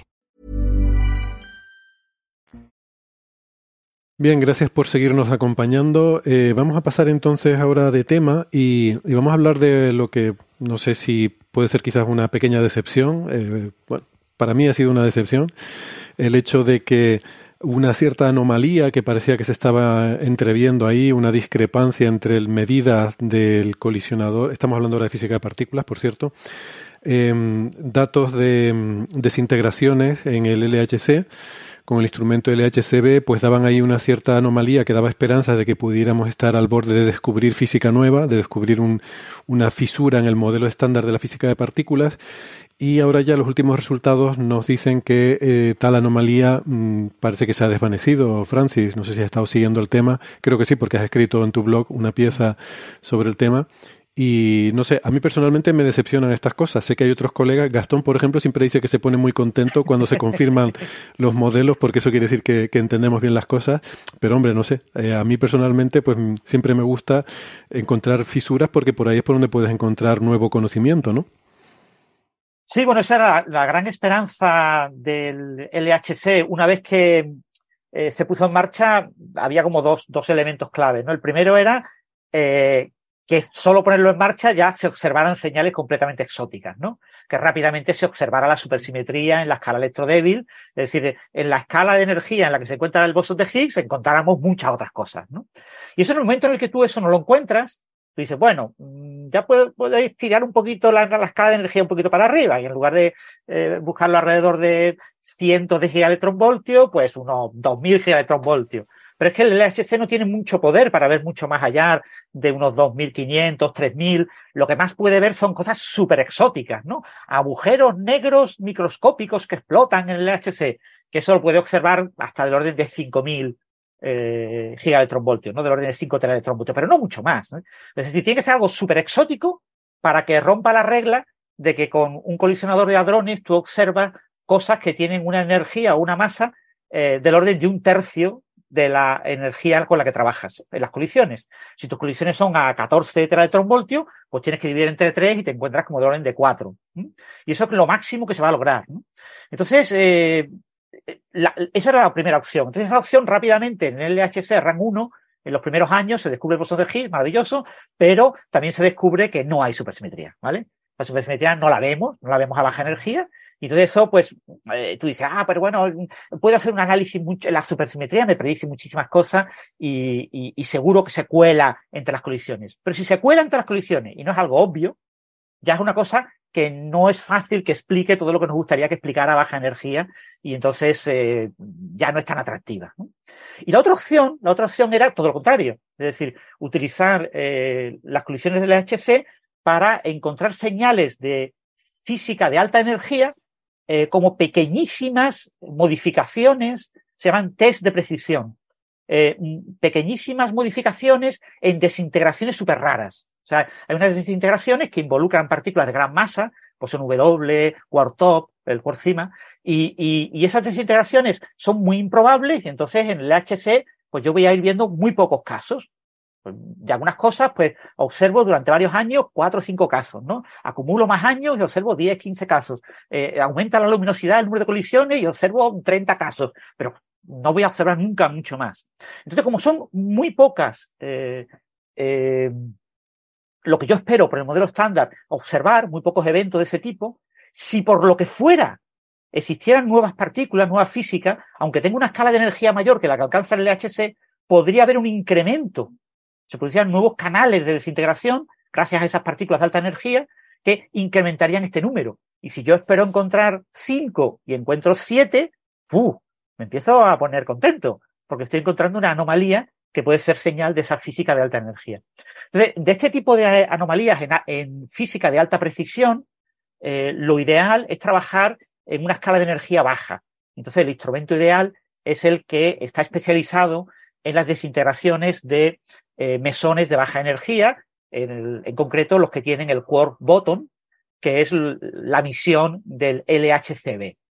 El LHCb es un detector de partículas eh, asimétrico, eh, tanto CMS como Atlas como ALICE son una especie de, de cilindro y en el eje del cilindro vienen los protones por los tubos de los protones y colisionan en el centro del cilindro. Se produce la colisión y yo, el cilindro son muchas capas como de cebolla, concéntricas, todas cilíndricas, de diferentes tipos, ¿no? Eh, unas capas de silicio para ver trayectorias de partículas cargadas, unos detectores electromagnéticos que detectan la energía acumulada por fotones, electrones y, y, básicamente partículas mm, tipo leptones, eh, y muones, eh, pero no muones, eh, básicamente electrones, positrones y fotones. Después tiene unos detectores eh, hadrónicos que te detectan pues eh, protones, neutrones y, algunos piones, caones, poco más. Y después tiene unos detectores de, muones externos, muy, son lo que hace que estos detectores sean enormes y, tienen que estar a gran distancia del lugar del punto de colisión. Entonces, e, en este tipo de estructura es una estructura en la que yo veo todo lo que sale del punto de colisión. Pero en LHCb se pretende estudiar la física de la desintegración de mesones que tienen una masa del orden de pocos gigaelectronvoltios. Es decir, mesones que han sido estudiados, y bueno, y variones también, que han sido estudiados en los últimos 50 años, de los que su física la conocemos muy, muy, muy bien. Por lo tanto, la conocemos tan bien que yo puedo ver solamente una parte, es decir, pongo un detector en una especie como de, de troncocono, una especie de, de, cono a lo largo de este eje con el, en el pico, en la parte final del tronco cono, la parte más pequeña del tronco, del, un cono, ¿no? El vértice del cono, ahí pongo el punto de colisión. Entonces, la colisión genera eh, productos en todas direcciones, pero yo solo cojo las direcciones, las, los productos en un cierto ángulo, en un cierto sentido. ¿Por qué solamente con la mitad de información puedo reconstruir muy bien las cosas? Porque es una física muy bien conocida. ¿Vale? Es una física que conozco tan bien, entre comillas, que eh, mm, puedo mirar solo un trozo y de, los ángulos de salida de los productos y reconstruir todo lo que ha pasado. Eso es lo que hace el HSB. el HSB está especializado en eso, en desintegraciones de, mesones. La, B del nombre se refiere al cuarboto. Son lo, que se suele llamar mesones bellos. La, propiedad asociada al quark es la botonoicidad, o eh, el cuarfondo, la fondicidad, como se diga eso, pero bueno, eh, se busca la palabra bello y se dice quark bello y, se utiliza la, palabra belleza. Entonces, son mesones que tienen la propiedad o, bariones también, que tienen la propiedad de belleza, es decir, que significa que contienen un quark botón. Bien, pues lo que se lleva observando desde prácticamente el principio de funcionamiento del LHC, desde el 2014, son una serie de indicios de que eh, ciertas desintegraciones muy raras, muy improbables de eh, mesones B, eh, de mesones bellos, son un poquito más numerosas de la cuenta. Y eso implicaría que hay canales de nueva física por los cuales se desintegran estos mesones B. Entonces, estas señales han ido creciendo, son múltiples y hay de mucho tipo. Las señales más bonitas, las que hablamos una vez en un programa en Coffee Break con eh, Kim, eh, Matías. Matías. Kim Matías. Kim Matías eh, eran, él trabajaba con unas variables basadas en los ángulos de los productos de desintegración. Los, los, ángulos de los productos de desintegración no son cualesquiera, sino tienen ciertas restricciones. Entonces yo puedo construir unas variables que son bastante complicadas, que en esas variables eh, tengo muchas de, esas variables con mucha tipología, de, el coeficiente C7, C9, C7', o sea, hay muchísimos coeficientes y entonces eso me permite hacer test de precisión desde muchos puntos de vista, ¿no? Eh, con esos ángulos. Y en algunos de esos ángulos se han observado anomalías en este tipo de desintegraciones.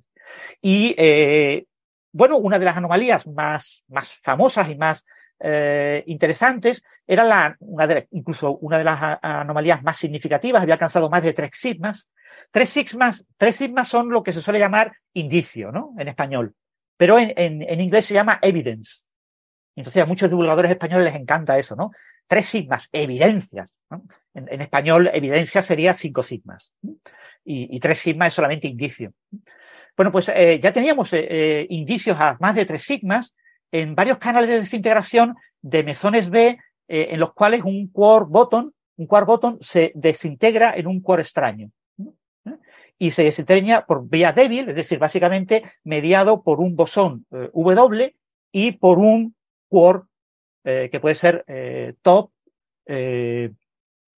los quarks típicos en top o charm o encanto o arriba. ¿vale? El, el, el bottom y el S son quarks de tipo abajo, y el top, el charm y el arriba son de tipo arriba. Entonces tú, el, el, bot, el bottom, el quark bottom se desintegra en un W y en un quark de tipo arriba. Normalmente un top. En el EHC, con las energías que estamos hablando de, de mesones que tienen pocos gigaelectronvoltios, con lo que se genera el, W y el, el, top. Ese top se eh, eh, genera un bosón Z o un fotón y se descompone en una pareja de electrones. Un electrón y un positrón, son de partículas, un muón, un antimuón, y ya mucho más excepcionalmente, y eso ya no lo podemos observar porque ya es extremadamente improbable, un tau y un antitau. Además, esto es difícil de detectar en, los, colisionadores. Y después el, ese quark vuelve a recombinarse con el W y aparece el quark eh, S. ¿Mm? Entonces, ¿esto qué significa? Que una parte, un mesón que tiene el quark bottom se desintegra en un mesón que tiene el quark extraño. Entonces, eh, un mesón bello se desintegra en un caón, junto con un par de electrones. Lo maravilloso del LHCb es que esa pareja de electrones, tanto, perdón, esa pareja de electrones, tanto si son electrón-positrón como si son muón-antimuón, se pueden detectar con altísima precisión en todos los detectores del LHC. Y en particular en el LHCb. Entonces, se puede reconstruir muy bien este tipo de, diagramas de Feynman que se llaman diagramas de tipo pingüino. Eh, y bueno, eh, eh, lo que se observaba en, este tipo de desintegraciones, de este tipo de mesones B, es que había esa anomalía. Una anomalía asociada a la universalidad electrónica. ¿Qué significa esto? Pues resulta que los, la interacción débil, que está mediada por bosones W, no es capaz de eh, ver la diferencia de masa entre un electrón y un muón. Básicamente, eh, el acoplamiento, la constante de acoplamiento entre la interacción débil y los leptones, el electrón, el muón y el tau, es la misma, el mismo constante. Creemos que es la misma constante. En el modelo estándar se ha puesto el mismo valor de acoplamiento. De tal manera de que la diferencia en este tipo de desintegraciones eh, podría venir dada solamente por la masa de la partícula. que el electrón tenga una masa más pequeña que la masa del muón. El muón, creo recordar que era como 200 veces, ¿no? la, masa del electrón. Entonces, pero esa diferencia de masa en colisiones de alta energía, como la que estamos observando aquí, eh, en el LHC, es absolutamente irrelevante. Entonces tú esperas que la probabilidad de desintegración en una pareja de electrones o en una pareja de muones eh, sea prácticamente la misma. Y esperas que el cociente sea la unidad. Eso se llama la universalidad electrónica. Y lo que se había observado es que el cociente era menor. El número de muones era menor que el número de electrones, de desintegraciones en muones y en electrones. Claro, esto eh, en un cierto rango de masa, que se llama la masa invariante asociada a, los, a la parejita de electrones. Es el parámetro eh, Q cuadrado que se utiliza para ver la, figurita.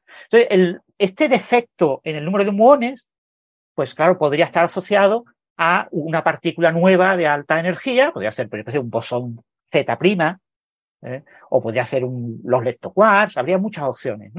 Eh, se hablaba incluso de partículas del orden de decenas de teraelectronvoltios, ¿eh? unos 30.000 gigaelectronvoltios, que están mucho más lejos de lo que eh, vamos a poder explorar en, esta primera mitad del siglo XXI. Entonces, bueno, es una manera de ver indirectamente esa nueva física. Entonces, esta señal eh, ha estado siempre en, esa... Yo cuando siempre he comentado este tema de las violaciones de la Universidad Electrónica en Mesones B en mi blog, siempre he dejado claro que es que es muy difícil hacer test de precisión porque necesitamos conocer muy bien, con mucha precisión, el fondo de ruido, el fondo de las desintegraciones que no son de este tipo eh, y que pueden confundir la identificación de las partículas resultado, que puede mm, confundir. Es que eh, eh, muchas veces se piensa que una teoría tiene predicciones directas, ¿no? Esto es, una teoría es un conjunto de fórmulas matemáticas, yo las pongo en marcha y me dan un resultado. Pero esto no es verdad. No es verdad porque cuando yo uso un detector, tengo que ajustar la teoría a lo que puedo detectar. ¿Vale? Y ese ajuste no es nada trivial. No es nada trivial el predecir qué va a observar un cierto detector respecto a lo que es la predicción teórica. Y en cromodinámica cuántica, los cálculos son muy complicados porque los cálculos perturbativos solo se pueden hacer con el quark-top y todo lo que son mesones, variones, etcétera, pues hay que usar teorías fenomenológicas, utilizar métodos de Monte Carlo, es muy complicado. Hay muchos efectos cuánticos en, la estructura de los mesones que no sabemos calcular porque no tenemos ordenadores cuánticos y bueno, hay, hay muchísimas problemas a la hora de estimar ese fondo. Entonces siempre tenemos la duda. Nunca, nadie se ha quejado, ¿no? ¿no ha venido una Sabine Hosenfelder de turno a quejarse de qué sentido tiene una teoría que no te permite calcular lo que se va a observar? Sí, eso lo ha dicho Sabine también. Sabine lo ha dicho varias veces. Sabine se mete un poco con. Ha habido una Sabine que se llama Sabine. Hosenfelder. sí, ella, se llama Bi en, en, su blog, ¿no? Ella se autodenomina Bi. Y, bueno, el, eh, Felder eh, siempre ha criticado un poco ese tipo de, de temas. Es decir, si yo no tengo buenas herramientas de cálculo para calcular las predicciones del modelo estándar, ¿para qué me gasto decenas de miles de millones de euros en construir instalaciones enormes para probar eh, el modelo estándar. Sí, sí, pero yo no iba, o sea, yo iba más allá de eso, yo iba a la propia teoría. O sea, que, desde un punto de vista filosófico, ¿qué sentido tiene tener una teoría que no es capaz de predecir lo que se va a observar? Entonces. Pero fíjate, con las ecuaciones de Navier-Stokes lo mismo, es decir, las ecuaciones de Navier-Stokes predicen ciertos regímenes de los fluidos, pero todavía queda infinidad de regímenes de, comportamiento fluido dinámico que no sabemos entender. Y no digamos ya las ecuaciones de la magnetohidrodinámica, es que no sabemos son aún más complicadas todavía. Es decir, lo normal en física, eh, en la actualidad, es que un modelo físico decente de un problema real sea un modelo del que no sabemos calcular sus resultados. ¿Eh? Igual deja de matizar un poco eso, deja de matizarlo, eh, porque puede entenderse mal. O sea, la teoría cuántica de campos que describe el modelo estándar permite calcular, digamos, en principio, ante un proceso su, su resultado. Lo que pasa el resultado, como lo que uno hace es depositar una cantidad de energía enorme en una región, eh, el resultado tiene muchos canales, o sea, pueden pasar muchas cosas. Entonces, lo único, uno está condenado eh, a, simplemente estudiar cuántas veces pasa cada una de estas cosas. Y cuando digo muchas cosas, invito, quizás deberíamos poner un día en el, entre las referencias del Particle Data Book. O sea, cuando yo me acuerdo cuando escribí un artículo sobre este experimento el año pasado, cuando se detectó la anomalía, eh, fui a mirar el Particle Data Book y yo como físico teórico cercano a las partículas te, deprime porque hay eh, miles de canales. ¿no? Entonces uno está condenado a hacer estadística. No mm. puedes hacer nada mejor que estadística. Sin embargo, si Sabine argumentara algo en contra de eso, hombre, estamos este, verificando, constatando detalles, digamos, tres sigmas, que era lo que medía esto. estamos hablando de algo que está si algo ocurre con tres sigmas y no era realmente un dato, estamos hablando de 0,27%, digamos, de, probabilidad de que eso ocurra por, por azar. Entonces, eh, yo creo que, yo daría vuelta, o sea, quien critique esto es todo lo contrario, exactamente todo lo contrario. Somos capaces, es una teoría en la cual somos capaces de ver si algo que ocurre con tan poca frecuencia, eh, Francis lo dijo, no son eventos muy raros, muy pocos, eh, es por azar o es por la teoría y lo podemos ver, y lo podemos, con un año de espera, pues pudimos comprobar, constatar lo que... Eh, eh, déjeme, porque yo cuando escribí el artículo puse números con algo que todo el mundo entiende, que son los dados. O sea, acá se trata de ver si aparecen menos muones que electrones. Entonces, está ocurriendo porque, porque realmente aparecen menos muones o porque simplemente no he tirado suficientes veces el experimento. Entonces, es como si yo tirara dados y me saliera un poco más tiro varias veces un dado y me sale más el 6 que el resto de los números, ¿cuándo puedo saber si el dado está cargado o no? Entonces, tres sigmas quiere decir que básicamente, eh, tres sigmas es la probabilidad de que una persona que diga qué número va a salir cuando tire un dado, acierte. Cuatro, cuatro veces, que lo haga cuatro veces consecutivas. Parece un montón, digamos. Entonces, yo en el artículo escribí, eh, decía, si yo te tiro un dado delante y acierto cuatro veces, ¿apostarías conmigo la quinta? ¿Te atrevería a apostar contra mí a la quinta? Y claro, obviamente, cuatro aciertos es bastante espectacular. Y es muy impresionante que cinco sigmas son ocho aciertos. O sea, con el dado es muy... Eh, pasar de cuatro a ocho es la diferencia entre que la probabilidad sea 0,27 a que la probabilidad sea este, ridículamente pequeña y ya consideremos que el dado está cargado, digamos. Mm. Este, pero, eh, bueno, mezclé dos cosas en este comentario, pero lo que quería decir es que no es una lejos de ser una debilidad de la teoría, esto es que la teoría tiene esta naturaleza, digamos, es una.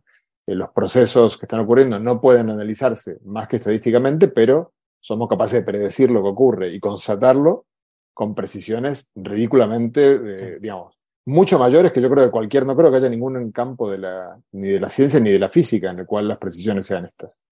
Mm. Eso es cierto. Y, aquí estamos hablando de, de, desintegraciones de mesones que la propia estructura del, del mesón es una estructura que no conocemos en detalle y tenemos una descripción estadística del interior, de lo que es tanto de lo que es un protón como de lo que es un mesón. La, descripción que tenemos es muy estadística, eh, hay diferentes energías, tenemos diferentes eh, distribuciones de la probabilidad del contenido, de cada uno de los posibles contenidos que tiene la partícula. Es decir, estamos chocando cosas muy complicadas entre sí y, estamos analizando eh, suceso muy, muy improbable que ocurra. Mm.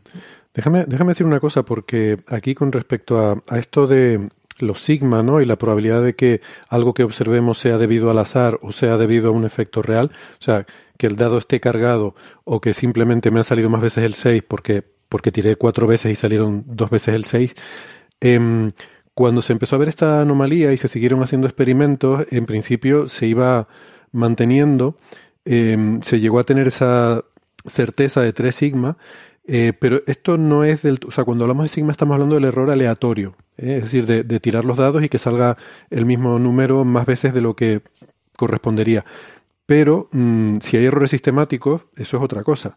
Y aquí parece, Francis, por lo que vi en la nota de prensa, que sí que había también han detectado el equipo del, LHCB que había un error sistemático em, que dicen que las discrepancias aparentes con medidas anteriores que, que involucraban a los caones eh, resultó ser debida a que se estaban identificando incorrectamente otras partículas como electrones. Esto lo dijo el portavoz del LHCb en esta nota de prensa, eh, Chris Parks se llama, de la Universidad de Manchester. Eh, que tú, vamos a ver, que tú digas que he observado algo con 3 sigma, o con 5 sigma o con 20 sigma, no quiere decir que sea la verdad, sino quiere decir que si todo está bien hecho, eh, tengo una certeza de que esto no es debido al azar. ¿eh? Pero por supuesto, tú puedes tener un, resultado a 20 sigmas y resulta que es que había un, error en el instrumento, un cable pelado o lo que sea y algo te salió mal, ¿vale? Eso hay que distinguir lo que son errores aleatorios de errores sistemáticos, ¿no? Y, aquí parece ser que en ese 3 sigma a lo mejor había también algo de eso. Y también quería... Sí, no, no, simplemente lo de los sigmas, un, ejemplo muy bueno para lo de los sigmas, muchos sigmas que terminan siendo nada. es la, detección de BICEP 2, de la polarización de, este, de los modos B, de la polarización del fondo cósmico de microondas, porque ahí concretamente el valor, hay un parámetro que en cosmología te dice cuántos, eh, bueno, básicamente cuántos modos B uno tiene. Ese parámetro es, podría ser cero, o sea, debería no ser cero si hubo inflación cosmológica, pero eh, lo que tenemos son cotas, sabemos que es muy pequeño, entonces las cotas en ese momento andaban como por 0,007 eh, y de repente Bicep mide 0,2 y además con una barra de error muy pequeña. Entonces el 0,7 anterior pasaba a estar excluido como por 7 sigmas. Entonces Este, algo grave estaba ocurriendo, bueno, lo que estaba ocurriendo era que estaba mal medido el 0,2, que era completamente incorrecto porque no estaban midiendo el fondo cósmico microondas, sino la luz de la, de la propia galaxia. Ahí el fondo no estaba bien estimado. Claro, claro, sí, es que no estabas ni siquiera midiendo lo que creías que estabas midiendo. de hecho, era, lo contrario. O sea, tú querías medir el fondo, pero estabas midiendo lo que hay delante, ¿no? Los velos. Sí, Esto lo llaman velos. Me refiero a que hablamos de en el HC, hay que estimar todo el fondo mm. de partículas respecto al que la anomalía se vería. Entonces, por eso hay que estimar también, con toda la perfección que se pueda, cuál va a ser el fondo si no hay señal. Claro.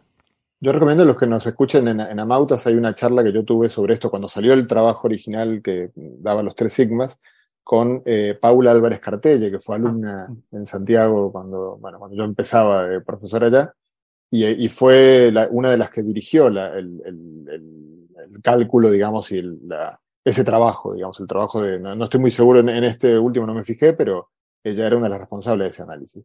Y es muy interesante, ahora me olvidé los detalles, pero recomiendo ir a, verlo porque recuerdo que muchas de las preguntas obvias de cómo, de los, de los errores de identificación de electrones o muones, que se me fueron ocurriendo mientras ella me lo contaba, eh, las han tenido en cuenta. O sea, como, como ocurre muchas veces con estas cosas, uno, uno eh, puede llegar a prever o a calcular o imaginar cuáles son las posibles fuentes de error, pero como alguna vez dijo el gran Gastón Giribet cuando fue lo de, lo de los neutrinos superlumínicos, dijo una frase que a mí me quedó, me pareció la mejor, el mejor comentario que yo leí hecho por un físico teórico. Dijo, eh, primero, eh, enorme respeto por el trabajo de los colegas experimentales. Ahora, cuando describieron las fuentes posibles de error, describieron, no sé, una docena.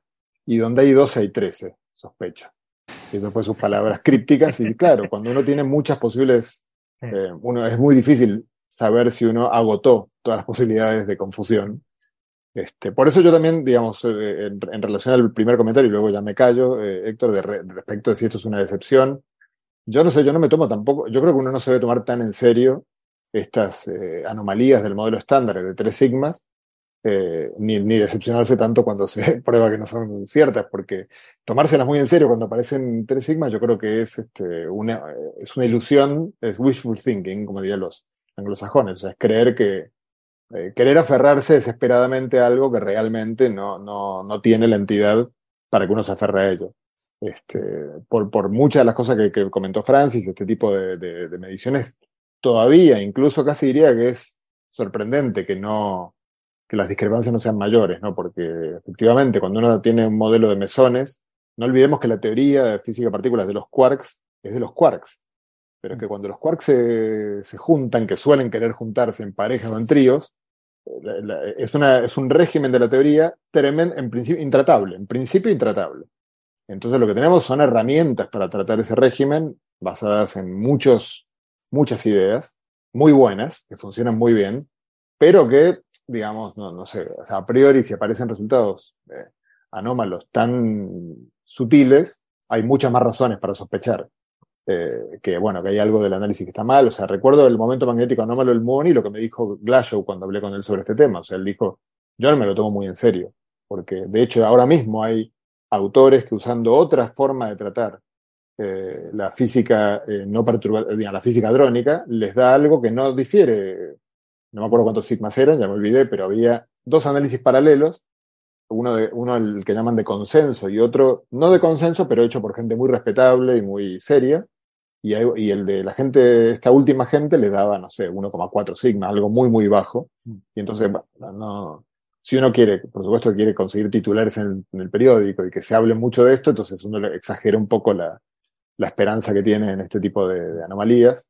No sé, yo creo que tenemos tenemos a la vista un montón de problemas del modelo estándar que, están a la vista, no hace falta, son de, de 200 sigmas, no sé, la, o sea, la materia oscura, un montón de, incógnitas que el modelo estándar no responde, y que no responde por infinitos sigmas, ¿no? Entonces, eh, yo no me, o sea, por su, es muy importante la labor que hacen eh, mis colegas, además Santiago de Compostela tiene un grupo muy importante bueno, el HCB, sí. Exactamente, es muy importante lo que hacen, por supuesto, pero hay que entender que lo que están haciendo es un análisis súper fino, muy, muy fino, buscando en algo que luce eh, como Héctor Socas, a ver si hay alguna pista en una pestaña que nos diga que no es Héctor Socas el que está ahí, sino un fake, ¿no? Eh, busca, pero con niveles de sutileza muy, muy grandes y tiene un mérito enorme. Muestren o no muestren que el modelo estándar está mal, porque aunque no lo muestren, lo que están haciendo es ponerlo en prueba, eh, como, como insisto, yo creo, y quizá acá me estoy tirando una piscina vacía, pero creo que no hay ninguna teoría científica con tal nivel de precisión. Sí, eso es cierto. En cuanto a lo que decía Héctor, bueno, lo, que está pasando con este tipo de análisis es que, eh, claro, tú tienes dos opciones a la hora de eh, aportar nuevos datos sobre una anomalía. Una opción es decir, yo analicé los datos de colisiones a 7 teraelectronvoltios, a 8 teraelectronvoltios, y ahora estoy analizándolo a 13 teraelectronvoltios. Pues yo cojo los de 7 y 8 y no vuelvo a tocar esos datos. Los dejo como están y solo tengo el resultado de esa anomalía. Y ahora analizo solo con los nuevos datos, los de 13, analizo eh, esa misma anomalía y el resultado de mi análisis de la anomalía lo incorporo, lo, estadísticamente lo combino con la anomalía previa. Pero eso no es lo que se ha hecho. Eso no es lo que se ha hecho. Lo que se ha hecho es decir, yo aprovecho todos los datos disponibles. Es decir, la nueva técnica de análisis que ha aplicado a los datos, eh, que es una técnica que está adaptada a 13 teraelectronvoltios y que tiene una serie de mejoras teóricas, le ha aplicado a todos los datos disponibles, a los nueve inversos de Centobar disponibles, datos desde 2011 hasta 2018. Entonces, claro, ¿eso qué significa? Eso significa que todo el análisis de lo que ya se tenía se ha tenido que rehacer. Por ejemplo, la identificación de los eventos de desintegración de mesones B. Hay eventos que se identificaron en el pasado como desintegraciones de mesones B que no son desintegraciones lectónicas de eh, mesones B. Y eso es lo que comentaba el comentario que ha comentado Héctor, ¿no? Eh, es decir, eh, en esta nueva técnica de análisis, como se ha reanalizado todos los datos disponibles, ciertos sucesos que se identificaron como sucesos de desintegraciones de mesones B lectónicas, resulta que correspondían a desintegraciones de mesones B adrónicas. Y que había habido una confusión, una, una identificación incorrecta de esos eventos. Esto es muy habitual, ¿vale? O sea, en, las imágenes de eventos, por ejemplo, de bosón de Higgs, las más famosas que se han publicado, nadie te puede asegurar que lo que estamos viendo es una desintegración de bosón de Higgs. Hay una cierta probabilidad, porque las desintegraciones de bosón de Higgs estaban sobre un fondo. Habíamos visto, yo qué sé, ocho desintegraciones en bosones Z sobre un fondo de seis. ¿Vale? Pero, mm, ¿y si la que yo estoy viendo, la que yo he elegido, eh, es una de las seis del fondo?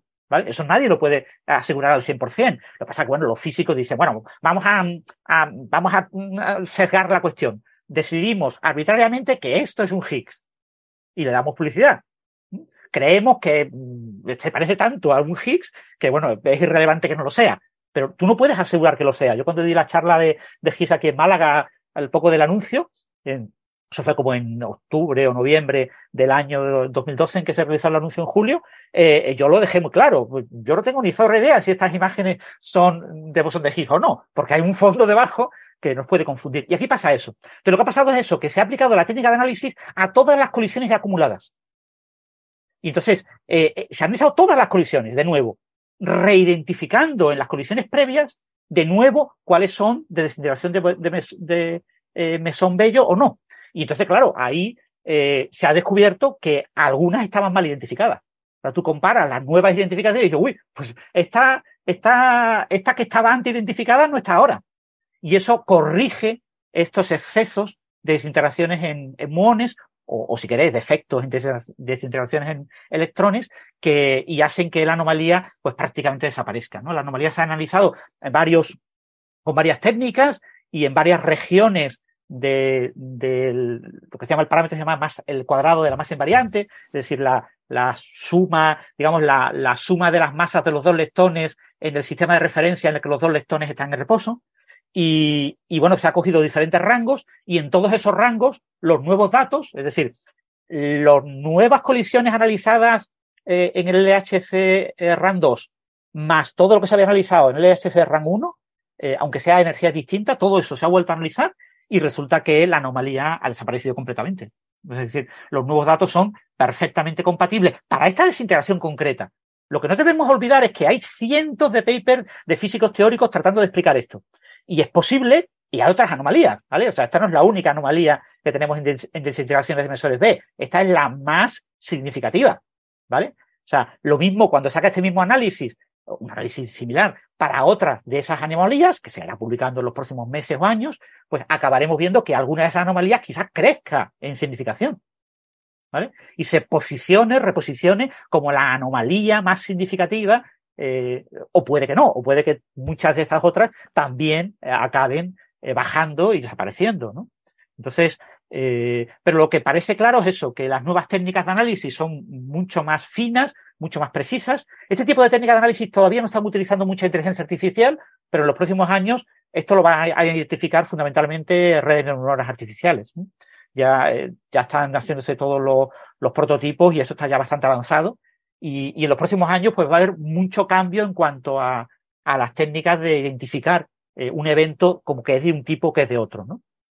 Y, y bueno, el, eh, este resultado no, no debemos de entenderlo como que elimina completamente eh, las anomalías en la universalidad electrónica, pero sí es verdad que la señal más firme de anomalía en desintegración de, de mesones B eh, eh, para la universidad electrónica sí se ha eliminado. Se ha eliminado la, la, que era más significativa hasta ahora, pero que eran muchas otras. ¿eh? Y sobre todo en el tema de los ángulos, lo que afecta al trabajo de Kim Matías, eh, tenía mucho juego de parámetros exóticos asociados a los ángulos de los productos, eso todavía no está reanalizado. Hay que esperar a que se reanalice y, y, quizás con las nuevas técnicas esas anomalías crezcan o quizás decrezcan, pero no se puede decir a priori lo que va a ocurrir. ¿Cuál es mi confianza? Y quizás, por lo que ha comentado José, quizás lo que también él, confía es que, se, que disminuyan, ¿no? que este tipo de, de anomalías en general eh, son debidas a errores sistemáticos y por lo tanto es de esperar que, disminuyan. Pero bueno, eso puede ser una sensación que tiene uno. Hasta que no se hagan los análisis no lo podemos saber. Bueno, yo estas cosas, eh, por lo que decía José, a lo mejor que criticaba un poco mi, mi, mi, decepción o mi entusiasmo inicial y, decepción actual, eh, lo digo en el sentido, cuando digo decepción, no porque pensaba que fuera a convertirse en algo real y encontrar, sino porque lo deseo. Eh, quiero decir, es a, es a, lo que me refiero, ¿no? En el sentido que me decepciona. Eh, como en, el, en, la misma forma que a lo mejor alguien que compra lotería, que no es mi caso, pero alguien que compra lotería mejor mira el número y se decepciona al ver que no es el que, eh, que no le ha tocado. Eh, a lo mejor no quiere decir que tuvieras esperanzas serias fundadas de que te fuera a tocar, pero sí que cuando lo ves y ves que no te ha tocado, pues te, te entristece porque tú querías que te tocara, ¿no? Entonces, para mí es donde digo que tenía esa discrepancia con Gastón, veo que también la tengo con José, no sé si contigo, Francis, también. Para mí sería bonito encontrar fallos en el modelo, pero no sé si ustedes lo están de acuerdo. Eso desde, y no, eso desde ya y no creo que Gastón esté en desacuerdo con eso, o sea, porque además sabemos que el modelo estándar tiene que tener algún tipo de, de corrección a energías más altas, entonces que en algún momento empiece a aparecer una grieta, eh, lo, esperamos todos. Otra cosa es... Eh, no, digo esperar, digo, digo, desear, fíjate. Aquí estoy hablando más de motivaciones personales. Porque un científico no debería tener prejuicios, pero... No, déjame volver a decirlo. O sea, tiene que el modelo estándar eh, tener correcciones a... Eh, no, puede ser la última palabra, si es que existe tal cosa como última palabra en física, que yo creo que tampoco lo existe, pero digamos, no puede ser la última palabra. Eh, tenemos buenos motivos para, para, para pensar en ello. Entonces necesitamos urgentemente, para poder saber hacia dónde ir, alguna pista de, de por dónde no funciona el modelo estándar. Entonces, por ese lado, es más que bienvenido eh, que aparezca esa pista, porque estamos desesperadamente buscándola. O sea, era casi en ese sentido más interesante encontrar indicios fuertes de para dónde hay que corregir el modelo estándar que encontrar el bosón de Higgs. Por eso mucha gente también hablaba de, de en su momento, bueno, esto ya es parte de la prehistoria, pero con el escenario que, está ocurriendo, el de encontrar el bosón de Higgs, y nada más se lo llamaba el escenario pesadillesco del, LHC. Porque era decir fantástico. Eh, Higgs, Englert, toda la gente, Braut, eh, pues grandes, se merecen grandes honores, pero ¿y, para dónde seguimos? ¿no? Este, o sea que por ese lado yo creo que está clarísimo, para dejarlo claro. Yo creo que todos los las científicas y científicos deseamos eh, sobre todo los que estamos en activo, ¿no? Deseamos que pistas de que lo que se conoce, lo que está en los libros no está bien. Porque si no, para eso no tiene sentido la investigación, sino solamente la docencia lo que ya se hizo. Bien, bien. Me alegro, me alegro de, escuchar eso también.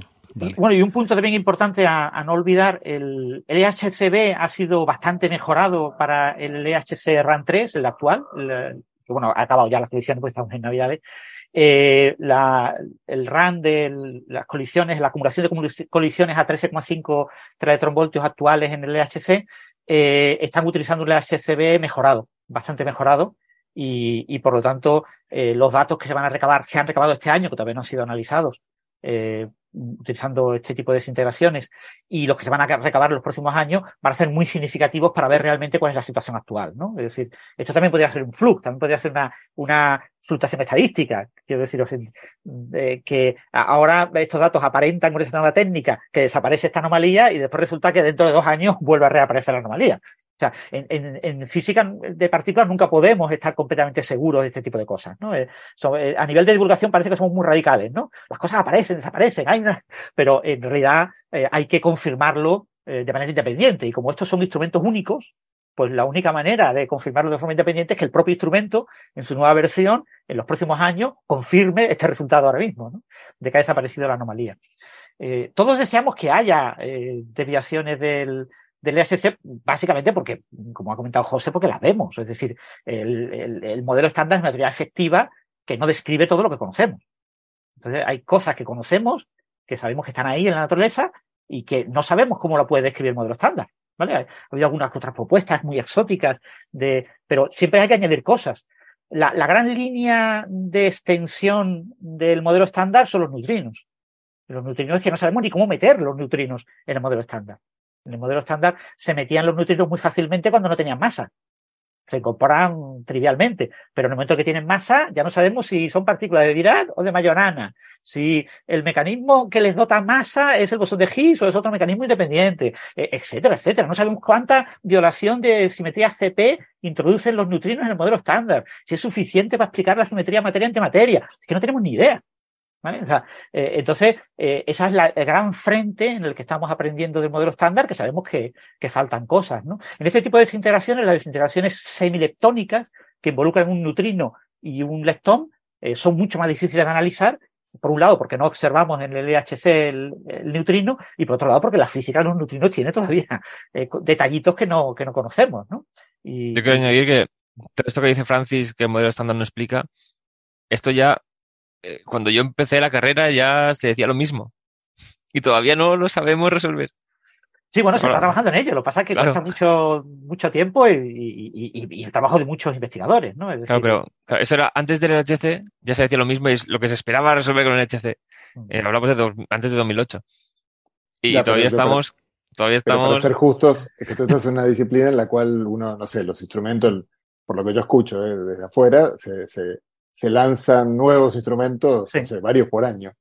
Aquí tienes que construir el HC, te lleva, estamos hablando de algo 50 años, o sea, hay dos por siglo puedes aspirar a hacer, y ni siquiera sabemos si va a haber uno más grande que el HC, o sea, y no, no está garantizado, mm. y con eh, gente como Sabine Hosenfelder, pues no, es complicado, ¿no? Porque si una persona que se, se, se la toma como una, eh, creo que, ojo, con todo respeto, porque es una colega que merece todo el respeto, como lo merecemos todos, digamos, pero no es nadie que esté tan por arriba, pero dice tan, y le dan este, la op-ed de New York Times, diciendo que no tiene ningún sentido construir estos, claro, ¿cómo luego vas a ir a convencer a, a la ciudadanía y a la clase política de que pongan lo que cuesta esto para, eh, el, dinero que cuesta, digamos, estos aceleradores. Entonces estamos hablando, en cualquier caso, aunque, estuviera el dinero, estamos hablando de 50 años. Los, bits son de 50 años más o menos. El argumento para convencer a la ciudadanía y la clase política es muy sencillo y es el mismo de siempre. Si no lo hacemos nosotros, mira que China lo está haciendo. Antes se decía la, Unión Soviética. No, es que mira que los soviéticos están. Esa es la forma de conseguir financiación para cualquier gran proyecto. y seguirá siendo así porque, bueno, hay sus proyectos también para grandes colisionadores futuros, ¿no, Francis? En China. Sí, sí. El, en principio, el LHC, eh, la continuación natural es el de alta luminosidad, el HL-LHC, y eso es hasta 2040 más o menos. O sea, eso ya una vez que llegue 2040 mm, se podrá estirar un poquito, quizás 2045, 2050, o se podrá plantear en 2035 la posibilidad de un, futuro colisionador, pues yo no sé, de 80 kilómetros de, de, circunferencia en el mismo, allí donde está el LHC, ¿no? Eh, eso es una posibilidad que todavía no está resuelta, pero que no es preocupante hasta el 2035, por ahí, que es cuando habrá que tomar la decisión. Pero en paralelo tenemos a China. China ha decidido construir una. Todavía no está iniciada la obra, eh, todavía no está aprobado los presupuestos finales, etcétera, pero el último informe que se ha publicado del equipo chino que está liderando el CEPC, e es un eh, colisionador electrón-positrón circular, eh, eh, que se va a construir en China, eh, es que la obra tiene que empezar ya, o sea, sobre 2026, 2027 se va a iniciar la construcción de la obra y, y, sobre 2035 por ahí tendría que estar finalizado y ya en funcionamiento. Y tendría, al ser, va a ser, va a imitar la estructura del, del LED y del LHC. En el CERN, donde está ahora el LHC, antes había un colisionador electrón-positrón que eh, tenía una vida mucho más limitada. ¿no? Eh, eh, la vida iba a ser unos 10 años, pero se estiró, se estiró por el tema del Higgs, se estiró un poquito más, pero no se podía estirar mucho más. aquí pasa lo mismo. es un colisionador circular que está diseñado para que después albergue un colisionador de hadrones, de protón contra protón. Entonces, ese acelerador circular está planificado para unos 10 años, se puede estirar 12, 15 años, pero no merece la pena estirarlo mucho más, y va a ser una fábrica de Higgs. Va a estudiar con altísima precisión el W, el Z y el Higgs. Y de manera indirecta también el Quartzima y otras cosas, pero básicamente, eh, muy de manera muy indirecta, lo, directo es W, Z y Higgs. Entonces, eh, además eso con años sucesivos, ¿no? Primero se trabaja con colisiones a una cierta energía que me explora el W, a una cierta energía que me explora el Z, a una cierta energía que me explora el Higgs, y después ya no tengo mucho juego de energía de subir mucho más. Y después ahí se va a construir un colisionador de protones que, por lo tanto, si se inicia las colisiones en 2035, sobre 2045 ya eh, se empezaría la construcción del colisionador de protones y hablaríamos sobre 2050. Entonces, eh, en principio, mm, en mi opinión, no va a haber ningún problema en el que tengamos ese colisionador en China seguro.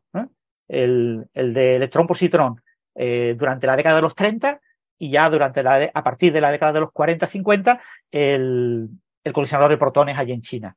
Que se construya teniendo ya eso ya en China una, un instrumento similar, un, un, colisionador similar en Europa, eso ya es lo dudoso. Yo tengo no, similar no, ya, ya, tendrás que pensar en algo mejor, ¿no? O sea, ¿qué podemos hacer para, para superar lo que han hecho ellos, ¿no? Claro, también dependerá de los éxitos que se consigan. Sí, en principio todavía no están todos los detalles planificados. Se pretende que sea un colisionador de 100 electronvoltios. El, el, el EHC se pensó para 14. Y claro, esto es mucho más. Y es muy difícil eh, ahora mismo técnicamente concebir un, un colisionador de más de 100 electronvoltios en Europa eh, para la segunda mitad del siglo XXI. Entonces, si se construye algo, será algo parecido. Mm.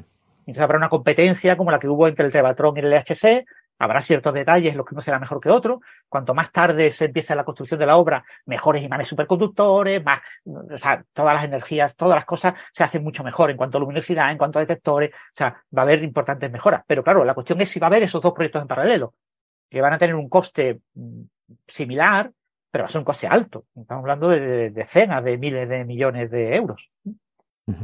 Muy bien. Entonces, eso todavía no se sabe, pero China parece que sí, que va fuerte.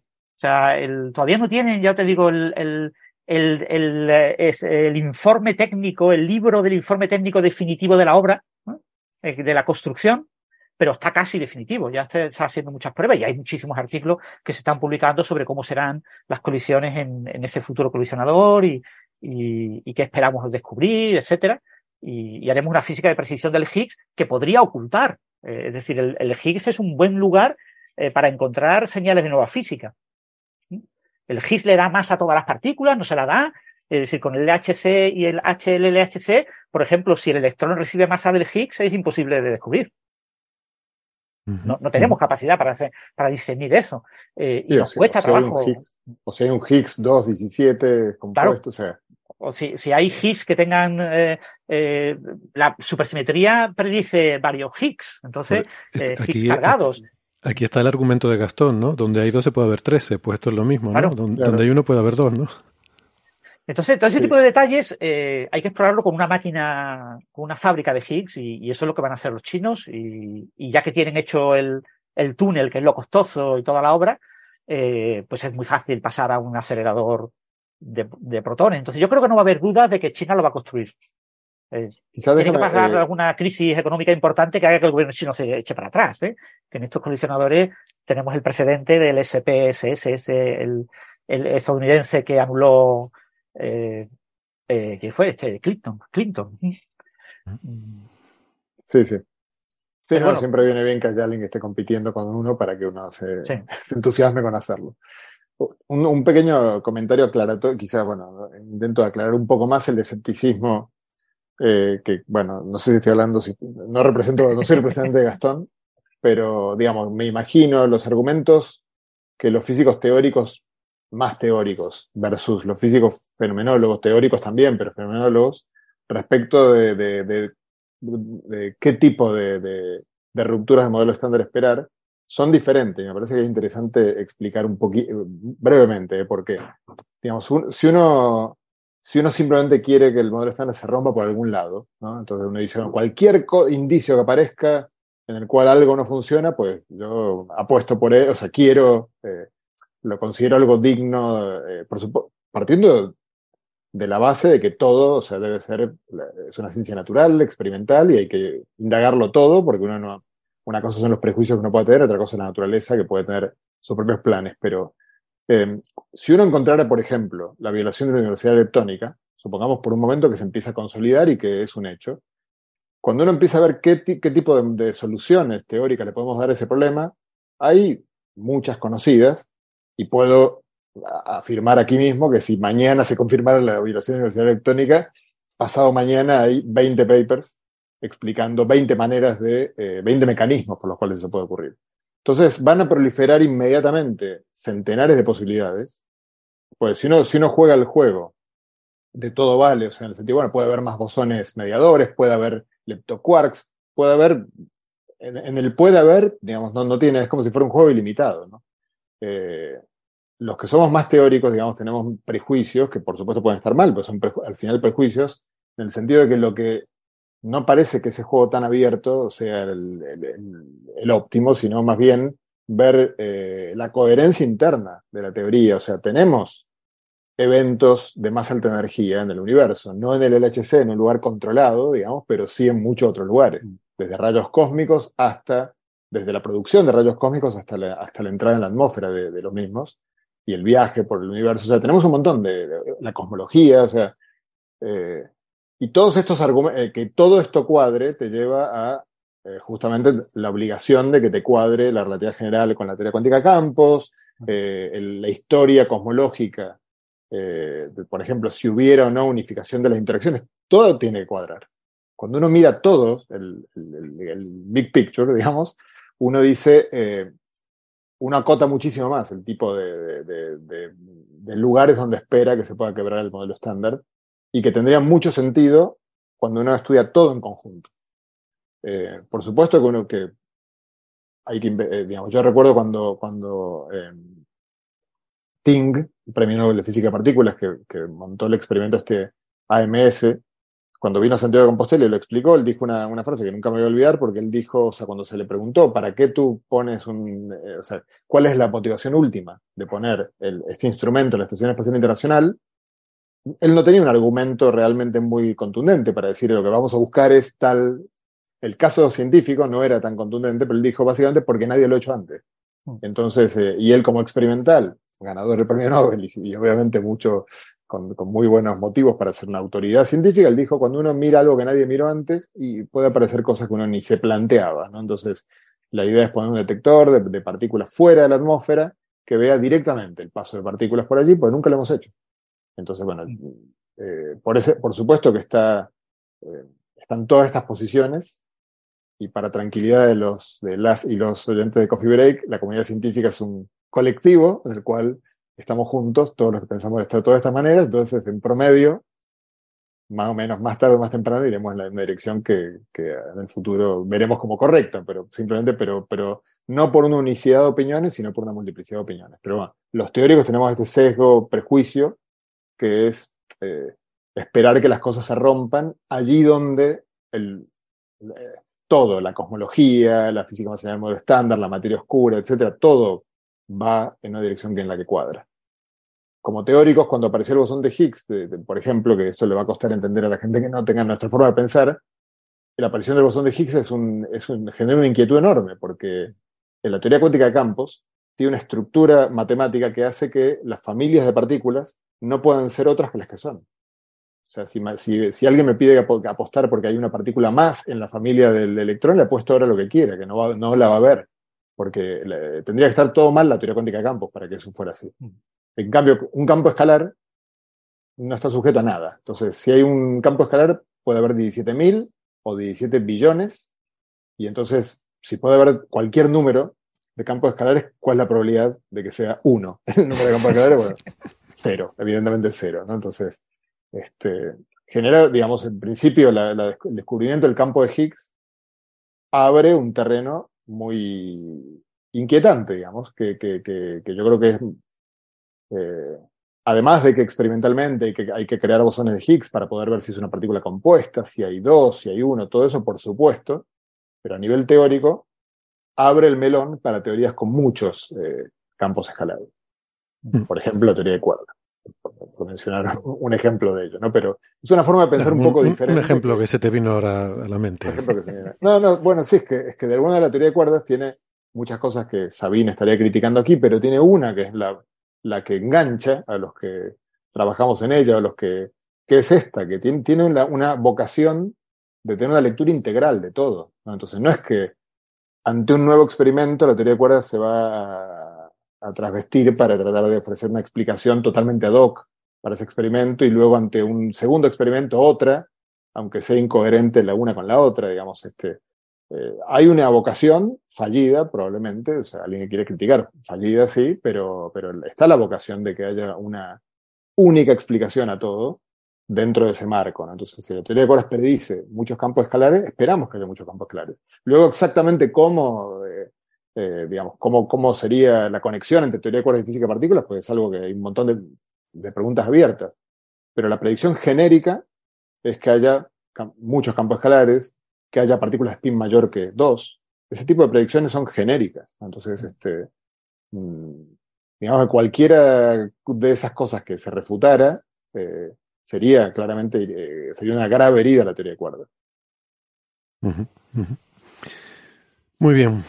Bueno, pues si les parece, entonces vamos terminando con este tema por ahora, porque sospecho que oiremos hablar más no solo de la universalidad leptónica, sino de otras anomalías que que aparecen y desaparecen cual fluctuaciones cuánticas en el vacío. Y mm, vamos a hablar también de otras cosas que aparecen en el vacío, como ya les decía, o, el casi vacío, que es el, medio que hay en los cúmulos de galaxias, entre las galaxias. Ese medio que es lo más vacío que nos podemos imaginar, incluso más vacío que el laboratorio más vacío de la Tierra en promedio. Mm, como la nada no existe en la naturaleza, pues no está del todo vacío en promedio. Y, mm, y en ese espacio vacío entre las galaxias se encuentra una luz muy débil, muy tenue, pero que, hay gente que se empeña en intentar buscar la luz más tenue que se puede, que se puede ver. Y, entre esa gente están nuestros amigos Mireia Montes y Nacho Trujillo. Y vamos a, poner ahora esa conversación grabada que tenemos de, hace unas semanas, de hecho, de antes de, las Navidades. Igual creo que todavía se me notará el catarro en esa, en esa grabación. Yo creo que este es el catarro que más ha salido en Coffee Break, porque es la época. a principios de diciembre, en fin, grabamos un montón de, materiales, los especiales de cuántica, o, por lo menos uno de ellos. Y entonces ese catarro, bueno, lo que fuera, eh, ha, venido apareciendo recurrentemente en muchos coffee breaks. Pero bueno, creo que eso es una conversión muy interesante. Eh, les dejamos con ella y luego volvemos para las preguntas de los oyentes. Bien, y para tener esta conversación hoy sobre la luz intraacumular, eh, contamos con eh, los autores del estudio. La primera autora es Mireia Montes. ¿Qué tal, Mireia? ¿Cómo estás? Hola, buenos días. Encantados de tenerte por aquí. Habías estado en Coffee Break un par de veces, pero... Sí, pero no en persona. No en persona, así que... mi primera vez en persona. Genial tenerte, tenerte presencialmente y también a Nacho Trujillo. ¿Qué tal, Nacho? ¿Cómo estás? ¿Qué tal? ¿Cómo estás, Héctor? Encantado de estar por aquí. No diré la hora del día para que quede... Aunque ya lo he dicho Pues eh, tanto Nacho como Mireia, ya saben, son doctores en ciencias físicas, investigadores en el Instituto de Astrofísica de Canarias. Y mm, vamos a hablar sobre un tema en el cual además ustedes dos llevan tiempo trabajando, que es esto de la luz intracumular. Eh, les recuerdo a los oyentes que en el episodio 350, que fue eh, se publicó en marzo de 2022, estuvimos hablando contigo, Mireia, sobre observaciones, ¿no? Un artículo que, que habían sacado sobre la luz intracumular.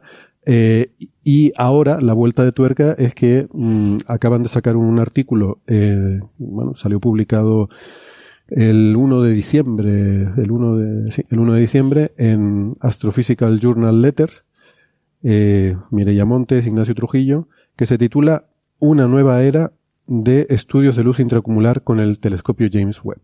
Em, o sea, ahora mm, este, este tipo de estudios, claro, el James Webb eh, parece una herramienta idónea para, para esto y, y, me sabe mal no haberte preguntado el año pasado, decir, oye, ¿y esto cuando esté el James Webb? Pues, pero sí, usted seguro que ya lo estaba maquinando, ¿no? El... Pues un poco. Eh, no es, para nosotros no es el más um, ideal en el sentido de que nosotros, a, a nosotros nos gusta por, por la manera, bueno, la manera de, que, de cómo es esta luz y de cómo queremos traducir los datos, no sería el más ideal por el, eh, tiene un campo de, un campo de visión bastante pequeño. Pero um, está muy bien para a, hacer cosas que están un poco más lejanas, ¿no? Eh, entonces, eh, te, eh, tienes la combinación de las de, del cubrimiento en el rojo que tiene el James Webb y también el, bueno, es, es un telescopio de 6,5 metros, es, es muy grande, es muy eficiente. Y, y, está en el espacio. Y está en el espacio. Entonces, todo eso que estás ganando respecto con te, en telescopios de tierra o, o, por ejemplo, el Hubble también. Uh -huh. Pues claro, podríamos empezar por decir lo que es la luz intracumular, ¿no? Que ya lo dijimos sí. en aquel episodio, pero, pero podríamos repasarlo, ¿no? Claro. ¿Nos lo quieres eh, resumir? Un poco para, para, para que los oyentes lo recuerden. Eh, la luz intracumular son, está formada de, es la, una luz difusa que está en cúmulos de galaxias. Esta luz está formada por estrellas que no pertenecen a ninguna galaxia, pero están flotando allí en el, en, en el, en el cúmulo. Eh, están siguiendo el, el, la gravedad del cúmulo, ¿no? El campo gravitatorio del, del, cúmulo. Pero no vemos las estrellas, lo que vemos es como un no. resplandor que es debido a todas claro. esas estrellitas que están por ahí sueltas. Claro, ¿no? porque está, está, o sea, están bastante lejos y no podemos resolver las estrellas individuales. Y estas son estrellas que provienen de la galaxia, eh, de las galaxias del cúmulo y por alguna razón escapan y quedan por ahí perdidas, ¿no? Es una forma de, ver, eh, o sea, podríamos imaginarnos como los cúmulos de galaxias no dejan de ser galaxias grandes, lo que pasa es que formadas por subunidades que son, en vez de estrellas, las propias galaxias. Y por lo tanto son objetos que van evolucionando con el tiempo, van, van cambiando su forma, su, su tamaño, y la luz intracumular es un reflejo de todo ese proceso. A medida que se van uniendo galaxias al cúmulo, van sufriendo los efectos de los campos gravitatorios de, de, de, de las otras galaxias que forman el cúmulo y eso les va arrancando estrellas de las partes de fuera. Es un fenómeno absolutamente similar al que, como efecto, al que le produce la Luna a, a la Tierra en las mareas, que tira del, del, del, del, mar del océano, ¿no? Lo que pasa que en este, en el caso de la, de la Tierra, la gravedad de la Tierra es más intensa que la, la gravedad de la Luna y es capaz de retener eh, el agua. Sí, no, aún no así, se escapa el océano al espacio, ¿no? Efectivamente, Pero... aún así parte de la atmósfera sí se, sí se escapa, la parte menos ligada. Pues aquí es lo mismo, lo que pasa es que la gravedad del cúmulo en algunas, eh, la gravedad producida por el propio cúmulo, en algunas ocasiones es más intensa que la propia gravedad de las galaxias o de la, de la gravedad que sienten las estrellas que están eh, en las galaxias que están cayendo en sus partes externas y por lo tanto es más eficiente a la hora de arrancarse. Se discuten cuáles son los mecanismos, pero en principio eso creemos nosotros que es el más, el más probable, ¿no? Y, y por o sea, para que la gente lo tenga claro, porque esto es un podcast y no podemos poner imágenes y figuras, imaginen un cúmulo de galaxias, que es básicamente una imagen en la que hay varias galaxias por ahí juntas, pues ahí en medio, entre esas galaxias, hay como un resplandor muy débil que no se ven las imágenes a simple vista, quiero decir, incluso con el telescopio, pero pero que si uno ve la imagen es, muy muy débil, pero eso lo, lo amplifican ustedes, ¿no? Eh, con, ahora hablaremos sus, sus, técnicas de análisis, se puede amplificar esa componente de fondo, como cuando cogemos Photoshop y, y, amplificamos los oscuros en una foto, pues en esa zona oscura, si, si se amplifica ahí la luz que hay, se ve que hay como un resplandor ahí difuso. Eso es lo que estamos hablando, ¿verdad? Exactamente. Y bueno, Digo, para, para que tengamos la, sí, como la referencia. Ella tiene múltiples, múltiples, es decir, el estudio de esta luz no es solo una cuestión anecdótica que hacemos, sino creemos que puede estar relacionada con el conocimiento de cómo evolucionan estas estructuras gigantescas que son los cúmulos de galaxias y también cómo se distribuye la materia oscura. Por eso dedicamos tanto esfuerzo a ese estudio, porque la caracterización de esta luz tan tan débil, que es extremadamente débil, es mucho más, eh, o sea, necesitamos realmente eh, grandes telescopios y grandes cantidades de tiempo para, para detectarla, porque estamos hablando de densidades, el número de estrellas por, por unidad de área o por unidad de volumen tan, tan bajo que necesitamos ser capaces de detectar ese, ese poquita luz, ¿no? Bueno, pues el estudio de eso, en detalle, eh, promete eh, cosas tan interesantes como incluso a lo mejor ser capaces de, explorar eh, cuál es la naturaleza de, de, la, de la materia oscura, ¿no? Qué interesante. Recuérdanos un poco, Mireia, de cuánta cantidad de luz estamos hablando, cuánto de, de brillante o de tenue es esta luz que estamos. Eh, la luz intracumular, eh, normalmente si tú vas, por ejemplo, a, un, a, un, a uno de los sitios más oscuros de, de, del planeta, esta luz sería un 1% o menos de, del brillo del cielo. Entonces estamos hablando de cosas muy, muy débiles. Y claro, y a, y a, y a la que encima te vas o sea, a cúmulos más lejanos, eh, quieres estudiar esta luz mucho más lejos del centro del cúmulo, pues entonces estamos hablando de brillos muy, muy débiles. O sea, que incluso, se está hablando de los sitios más oscuros del mundo, no en el sentido de tenebroso tal, sino de literalmente un observatorio, el más ¿Sí? aislado, una montaña alta, ni siquiera Exacto. a nivel de mar. Exacto. Te vas a una montaña alta. En, sí. Hawái, Chile. A Hawái, a Chile, y esos sitios, la noche más oscura, ¿Mm? Este brillo dices que es como el 1% o menor. O menor, o sea, sí. 1% incluso 1% la, sería la lo, lo, lo, más optimista, ¿no? El 1% del brillo, de, cuando tú miras al cielo y lo ves negro, sí. pues es un 1%, de, de brillo, 1% de esa negritud, vale. sí. o menos. sí. Es que llamar a eso luz es casi una exageración, ¿eh? Eso hay que llamarlo la, la oscuridad menos... Es, difícil, es un bueno. concepto difícil de explicar porque, um, ¿sabes? Cuando la, la, oscuridad parece como que fuera, no tuviera más tonos, ¿no? Pero la, la, uh -huh. hasta la propia oscuridad tiene sus propios... Hay tonos de negro, ¿no? Exacto, hay tonos de oscuridad. Hay, hay, hay oscuridades hay, hay... Más, más, más, oscuras que otras. Hay sombras de gris, ¿no? Exacto. Un montón. Bueno, y entonces, claro, por eso supongo que es ideal observar desde el espacio, ¿no? Que claro. Creo que ustedes habían usado el Hubble también antes, ¿no? Sí, sí, sí es, oh, es es toda, toda esa ventaja, eh, o sea, porque te gritas, por ejemplo, el brillo, el, la atmósfera tiene un, brillo, ¿no? Que aunque no, nosotros no, no, lo vemos, pues a nosotros nos afecta cuando queremos hacer exposiciones tan largas. Entonces, al, al, al, ir a, perdón, a telescopios en el espacio, pues estás ganando todo eso, todo eso, toda esa, te quitas toda esa luz que, que, que emite la atmósfera entonces vas ganando eh, en, en, en, tiempo de exposición, en las imágenes son más y más profundas, ¿no? Uh -huh. Y en el web además vas al infrarrojo, ¿no? También. O sea, vas ganando. ¿Es ventajoso el infrarrojo respecto al visible? En, en, este caso sí, porque estamos en este estudio que hicimos, es un cúmulo eh, que está bastante lejano. Entonces, eh, pues tenemos ese efecto de desplazamiento al rojo de la luz entonces, las, um, las bandas, los, los filtros donde observa el, el telescopio, el James Webb, pues nos ayudan a ver esta, esta luz mucho mejor. Porque vale, es, pero sería es la luz visible, cuando digamos, pero que Sí. se ha desplazado. se, de- se desplaza, entonces eh, esta luz es, eh, brilla en unas ciertas longitudes de onda, brilla más en unas longitudes de onda, y estas son eh, coinciden con las eh, que se con las que el James Webb obs- Para ser un poco más técnico, por ap- apuntar un, un apunte más técnico, cuando tú tienes poblaciones de estrellas viejas, el, pico de emisión está en torno a una micra, ¿vale? Un poquito más rojo ah, que la luz visible, ¿vale? Que, suele acabar en torno a, a 0,6, 0,7 micras, ya el ojo ya no, no ve bien, no, no ve con efectividad. Pues a una micra, es decir, un poquito más hacia el rojo, es donde las poblaciones viejas de estrellas, que están fundamentalmente formadas por estrellas ah, Son las rojas, rojas, ¿no? efectivamente, Básicamente. su pico de emisión está en torno a una micra. Entonces, si tú estás observando objetos eh, muy desplazados en, eh, hacia, hacia el rojo, pues te interesa observar a longitudes de onda más rojas que, que una micra. Entonces, eh, tú, tú intentas observar siempre poblaciones viejas en torno a una micra porque es donde máximamente ves la más, máxima eficiencia tienes para detectar la, la estrella. Entonces, esa es la, la idea que está un poco detrás. Ujú.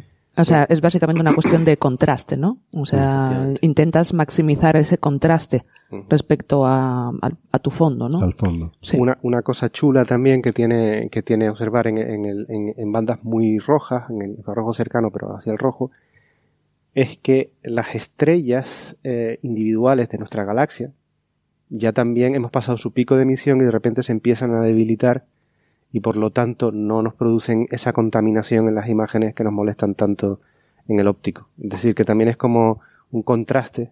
O sea, eso también lo he utilizado otros campos, por ejemplo, donde en, en exoplanetas, si no recuerdo mal, cuando quieres imagen directa, también intentas irte hacia donde se maximiza el contraste del brillo del planeta con el de la estrella, y eso suele ser hacia el rojo de nuevo. Es decir, que esas son una de las series, tiene, tiene múltiples ventajas y por eso el James Webb es tan interesante. Aunque tiene sus desventajas, que quizás Mireia pueda expandir más, y es que las observaciones no se toman para este tipo de estudios, se, se toman para estudiar las galaxias más lejanas, las galaxias de, Mm. de desplazamiento al rojo 15, 20, eso es donde lo que genera los grandes titulares. Eh, y por lo tanto, eso es lo que nos obliga a nosotros después a hacer el trabajo de, de- de hormiguita, de recoger esas imágenes e intentar sacar eh, todo aquello, toda esa luz eh, que está muy contaminada por defectos en la cámara, por la forma en que se ha observado. Y ahí a lo mejor Mireia puede que ya se pegó el gran trabajo de hacer eso. Es que esa iba a ser mi siguiente pregunta, ¿no? Porque siendo un artículo de dos autores, digo, esto no serán observaciones específicas de una campaña web para esto, serán No. coger los datos que ya se han tomado, Sí. ¿no? Que están por ahí públicos y, y aprovecharlos, ¿no? Sí, estas... Aquí no se tira nada, ¿eh? No, no, evidentemente no. Eh, estas, eh, este trabajo se hizo con las primeras imágenes que se publicaron del James Webb. Eh, es un, un cúmulo que se llama SMAX 0723. To- Y estas son las primeras. Realmente lo, eh, estas imágenes fue la, fue la que el presidente de Estados Unidos presentó. Eh, fue una, una, una, una conferencia de prensa de la Casa Blanca donde, donde, donde presentaron por primera vez estas imágenes. Es verdad, porque había, creo que eran cinco y una se adelantó a Sí. la noche, bueno, noche para nosotros en España, pero Mm.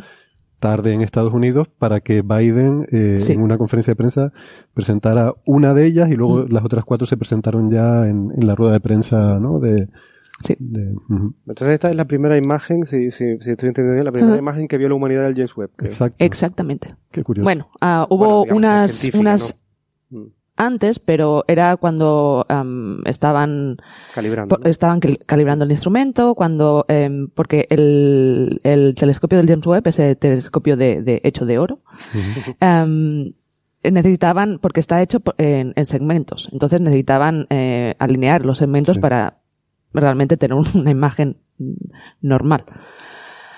Eh, entonces esas, eh, Sí, creo que la, aquella de la estrella, la en la que estrella se veía aquella, que, sí. que alineaban todo, ¿no? Y, Y ya es- quedaba como un punto ahí perfectamente nítido con el patrón de Y además es muy gracioso porque, o sea, tú cuando, o cuando eh, ellos sacan este, este tipo de imágenes, tú te vas a Twitter y ves todos los astrónomos que están ahí haciendo en, en un, en un JPG, un JPG normal, están haciendo eh, un Haciendo zoom allí, zoom allí, y- mira, mira, he visto esto, mira, he visto. Sí. Con esta también, hasta que liberaron las imágenes, porque eh, publicaron esta imagen en, en JPG, en, en una imagen normal, la publicaron y dos días después fue cuando, cuando se pudo eh, bajar las imágenes, eh, las, las imágenes em, que nosotros podemos, eh, las, con, las que podemos trabajar, ¿no? Digamos, sin comprimir, ¿no? Con toda la información. pues, en el JPG se ve la luz intracumular, supongo que no, Un poquito, si juegas con el, si haces así el Photoshop y juegas con el contraste, había mucha gente allí tal, allí mirando, y mira esta galaxia, y mira esto, y mira este no sé qué. Entonces nosotros estábamos esperando allí, estábamos justo en un congreso en, en, en Nápoles, allí en las montañas, estábamos esperando y cuando ya, cuando ya, ya publicaron los datos, empezamos a bajarnos y mirar, mira esto, no sé qué, no sé cuánto, mira cómo se ve. No sé. Mm. Entonces, bueno, eh, yo quiero, quiero recordar que el James Webb eh, lo lanzaron al espacio el día de Navidad del año pasado. Entonces, eh, después de los unos seis meses que fue de eh, lo que se llama el commissioning, ¿no? Donde, donde eso, se alinean los espejos, se, eh, por ejemplo, en uno, uno, uno de los instrumentos se, baja, se ha bajado la temperatura para que pudiera empezar a observar, que es el MIRI, ¿no? Que es el que está más en el infrarrojo medio. sí. De el nombre, además. Sí, MIRI. entonces, bueno, o sea, todos, todo estos procesos de calibración, pero claro, o sea, son solo seis meses. O sea, tú comparas esto, por ejemplo, con el, con el Hubble, que lleva 31 años, y hay, y hay en cada instrumento del Hubble hay como entre 15 y 20 personas trabajando solo para ese instrumento, ¿no? Para hacer los, los, los flat fields, ¿no? para la calibración. Y lo sabe bien porque estuvo en el Space Telescope trabajando para, Yo estaba trabajando en una de las cámaras del, del, del, del Hubble. Entonces, bueno, lo que quiero decir es que es un telescopio es, eh, James Webb es un telescopio nuevo. O sea, hay muchas cosas que aún no estamos. Eh, hubo un problema. Los, primeros los primeros datos tenían problema de calibración fotométrica, que es cuando empezaron a salir todas las galaxias a, a alto resifa. 20, 25 mm, y toda la gente diciendo, Dios mío, todo lo que sabemos de, de la formación del universo es. Big Bang ha muerto. Sí, sí. bueno, nada. Pero al final era una. La, la, cosa es que el, las bandas más rojas donde observa el, el, el, el James Webb, er, eran, eh, funcionaban mejor de lo que se esperaba. y, eran un 20%, si no recuerdo mal, eran un 20% más eficientes de lo que, de lo que se esperaba. Entonces había eso, la calibración fotométrica no estaba bien hecha. y, eso, o sea, y esto es un ejemplo. Eh, en, en este caso lo que hemos hecho es que las imágenes presentan una especie de gradiente. Y esto es lo que, y es un gradiente eh, que se ve en el detector, um, y esto es lo que es de, de, de, punta a punta del detector, ves como una especie de gradiente, ¿no? Y esto, si tú quieres eh, estudiar una cosa que es tan débil y, y, tan extendida, esto, esto nos mata. Entonces, eh, nos introduce sesgos en lo que no, nosotros queremos medir. Entonces lo que hicimos, eh, cuando vimos que había eso, dijimos, a ver, ¿cómo podemos hacer una, una, una reducción que preserve esta luz y, pero que nos, que podamos utilizar estas imágenes. Entonces, bueno, hicimos varias pruebas ahí a contrarreloj porque éramos un poco de queremos ser los primeros en estudiar esto. En el propio aeropuerto de vuelta estaba Mireia así corrigiendo el cielo de, de las imágenes. fue un poco, un poco loco el, el, ah, sí, bueno, no sé qué, y esto, esto. Y, y al final, bueno, pues conseguimos hacer una, un, un, bueno, eh, conseguimos eh, reducir las imágenes de tal manera que, que, que podíamos estudiar esta luz. Eh, evidentemente, eh, esto es como una primera, una primera aproximación. Esto hay que hacerlo bien, pero eso requiere mucho tiempo. Más tiempo. y ahora había prisa y había una carrera. Déjame aclarar, cuando eh, dice Mireia reducir las imágenes, eso es jerga técnica ah, que quiere decir pues hacer el procesamiento para, digamos, calibrar y corregir todos los no, no, no las hago más no las hago más pequeñas. Eh, es, toda la corrección de todos los efectos instrumentales de quitar mm. toda la contaminación toda la basurilla y quedarte con eh, las imágenes lo más fieles a la realidad posible ¿no? y mm, o sea, que, que, esto fue una cosa así un poco con prisa, ¿no? Porque claro, efectivamente se empiezan a salir estos datos y todo el mundo quiere hacer cosas, ¿no? Todo el mundo está ahí en la carrera. Yo creo que también otro, otra gente que trabaja en lo intracumular, quizás cuando se bajó los datos y vio que, que la que los datos que se, que se, proporcionaban, se proporcionaban a la comunidad tenía este, este fuerte gradiente de, de luz, de forma que mucha parte de la luz intracumular quedaba enmascarada por, por este, este, esta luz artificial que tiene las imágenes y que después eh, nosotros corregimos pues a lo mejor se que sintieron un poquito... se echaron atrás, ¿no? Exactamente, ¿no? Se dijeron, bueno, esto... Vamos a esperar a que esté esto A que, a que nos lo haga otro, ¿no? Pero bueno, como llevamos tantos años trabajando en, en, imágenes de bajo brillo, pues ya pocas cosas nos asustan, ¿no? Entonces, si creemos que podemos hacer una pequeña corrección, pues la hacemos. Y, y funcionó muy bien. no en todo, desafortunadamente no en todos los filtros, porque, porque la cámara es compleja y, pero en los filtros más rojos sí pudimos hacer un, un, trabajo que yo creo que está más o menos bien por la forma final en la, en la que sale. Y de hecho, eh, bueno, cuando lo enviamos a la revista, el, el, el árbitro lo aceptó casi inmediatamente diciendo, eh, no puedo hacer más zoom en la imagen que, que, que, han corregido, pero estoy aquí y llevo horas haciendo zoom. sí, sí, estaba impresionado por tal. Y de hecho, de hecho, Héctor, la, las imágenes que puede ver el público de las primeras que se liberaron comparadas con las que con las procesadas que hemos hecho nosotros es un mundo diferente se ven una cantidad de, detalles de bajo brillo mucho mayor mm. porque lo que lo que lo que la gente ha visto del James Webb es, literalmente la punta del, del, iceberg de lo que se ven los datos normalmente porque no te muestran la parte de bajo brillo mm. donde la cámara se ven todos los defectos entonces sí se ve una cosa de muy alta resolución, pero no necesariamente muy profunda. ¿Sabes? No se está mostrando al público todo lo... Aquí, atención, conspiración, apunten. No se está mostrando todo al público. pero nosotros sí, nosotros sí, nosotros sí lo mostramos todo. Y en el artículo, de Nos hecho... ocultan el bajo brillo superficial. En el artículo que está disponible en el, en el, en el archive, sí pueden, hay una imagen que creo que es la, la imagen que, que describe bien el artículo, donde se compara la, no me acuerdo el número, el, número de la imagen, pero donde se compara la imagen eh, con, la, con el procesado previo y con el procesado nuestro. Mm. Y, y, se ve claramente cómo se recupera bien la, la luz intracumular. Se, le ven las vergüenzas al James Webb. Se ve cómo es la vergüenza y después nosotros como ya eh, lo corregimos, ¿no? Bien, bien. Y esto, claro, em, lo apuntaba Nacho antes un poco de pasada, pero me parece a mí que quizás es el meollo de todo este asunto, ¿no? Que está, además, como vi brillantemente titulado en alguna nota de prensa sobre el trabajo anterior de ustedes, es la luz que ilumina la materia oscura. De alguna forma, eh, por dónde va esta luz intracumular, supuestamente, debería mm. ser un buen indicador de la materia oscura. Sí, sí, esto lo, lo, publicamos hace ya tres años. Parece increíble, pero uh, ya hace tres años. Em, en ese eh, utilizamos eh, eh, datos del, telescopio espacial Hubble y comparamos cómo los mapas de, masa de, bueno, de, unos cúmulos con la, distribución de, luz intracumular. Entonces, las, ambas distribuciones son muy, muy similares. Entonces, y esto ya, justamente en, estos datos, en estos datos de, de este primer eh, cúmulo observado por el James Webb, ya se ha usado esa, esa propiedad que nosotros encontramos para mejorar eh, estas distribuciones de masa que se, que, que, se derivan para estos cúmulos para, para usar estos cúmulos como lentes gravitacionales. A ver si puedo expandir un poquito en la idea.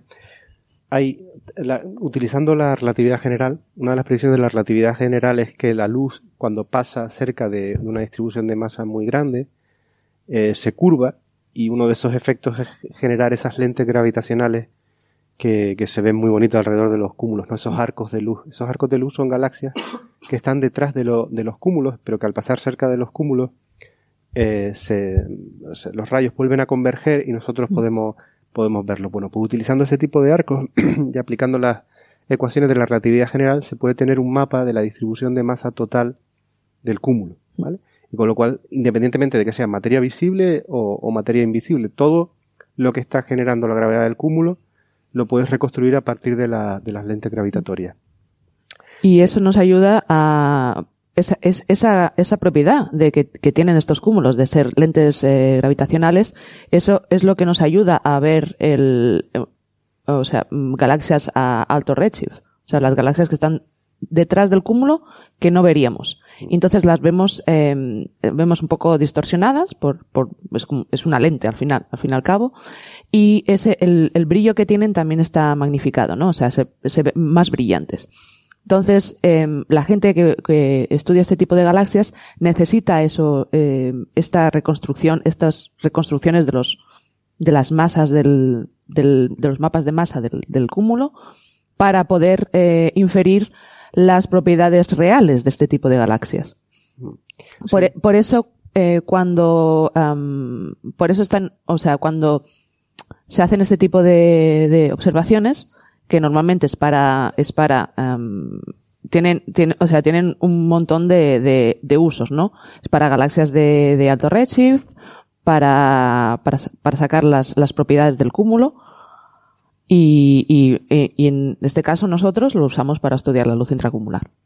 Y fíjate, Héctor, que tener estos mapas de masa es tan, tener buenos mapas de masa es tan importante, porque como dice Mireia, si tú tienes un buen mapa de masa, sabes exactamente cuánto se magnifica la luz de las galaxias que están detrás. Y si tú sabes exactamente cuánto se magnifica, derivas por lo tanto propiedades como cuál es la masa de esa galaxia lejanísima a redshift, a desplazamiento al rojo 15, 18, lo que sea, que si no tienes y no, y no sabes exactamente cuánto se magnifica en esta posición, no puedes, no puedes saberlo. Entonces puedes inferir que es un objeto supermasivo cuando a lo mejor realmente no lo es. Entonces hay muchísimo esfuerzo por parte de diferentes grupos por tener estos mapas de masa lo más eh, fieles posibles para conocer esa, esa magnificación. Entonces eso nos permite a nosotros después comparar esa distribución de masa con la luz intracumular. Mm.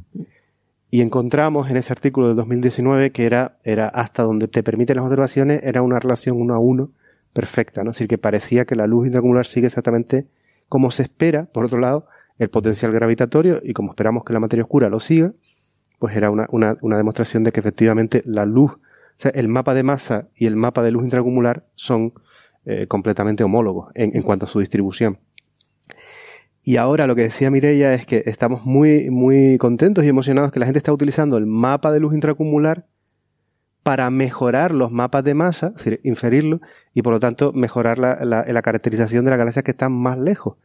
Es decir, que, que de alguna forma también este trabajo, una vez eh, hay que seguir investigando, ¿no? A ver si hay pequeñas discrepancias, pero es una foto profunda, te está diciendo cómo se distribuye la, la masa del cúmulo, lo usas, y ves que tu, la caracterización de las propiedades de las galaxias muy lejanas pues se consigue con mayor, con mayor precisión. ¿vale? Es decir, que es muy interesante en ese sentido también. Y... O sea, que hasta una herramienta sí. potente para, para ayudar a muchos otros estudios. Y también eh, quiero puntuar una cosa, um, una, una, cosa que, bueno, para mí es la, es la más importante, que, que, a ver, ¿por qué nos interesa cómo se, se distribuye este, esta, no so, o sea, no solo nos interesa cómo se distribuye este, esta masa, para corregir las eh, galaxias alto pero también cómo se distribuye esta masa en, los cúmulos eh, se correlaciona también con lo que es la materia oscura, ¿no? O sea, diferentes tipos de, de, materia oscura eh, proporcionan diferentes tipos de distribuciones en el, en el, dentro del cúmulo. Entonces, según interacción o no interacción. Claro, ¿no? si, si interacciona o no interacciona, pues, si, si se mueve centro, ¿no? más o menos, uh -huh. eso crea una subestructura en el, en el cúmulo, ¿no? Eh, o sea, eh, tienes más, más concentraciones o menos concentraciones depend, dependiendo de cómo es esta, esta materia oscura. Entonces, eh, esto también nos permite saber, eh, conocer eh, la materia oscura. Uh -huh. Por ejemplo, eh, la, la, para de nuevo apuntar un poquito un detalle más técnico, pero que creo que es importante.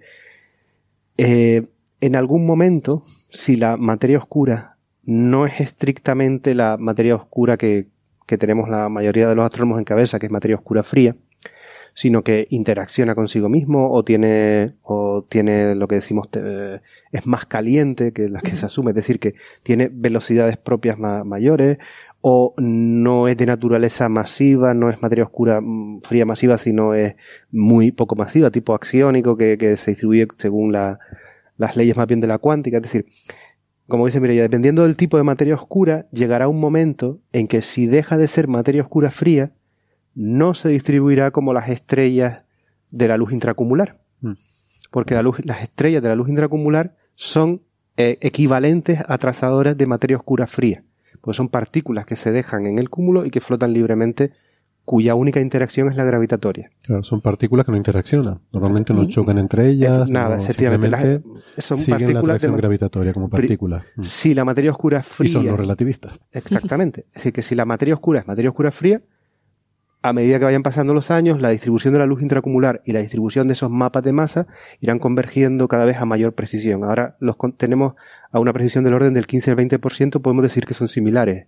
Cuando vayan mejorando nuestra precisión, tanto en, el aspecto de los mapas de masa como en el aspecto de la luz intracumular, quizás bajaremos al 5%, después al 1%.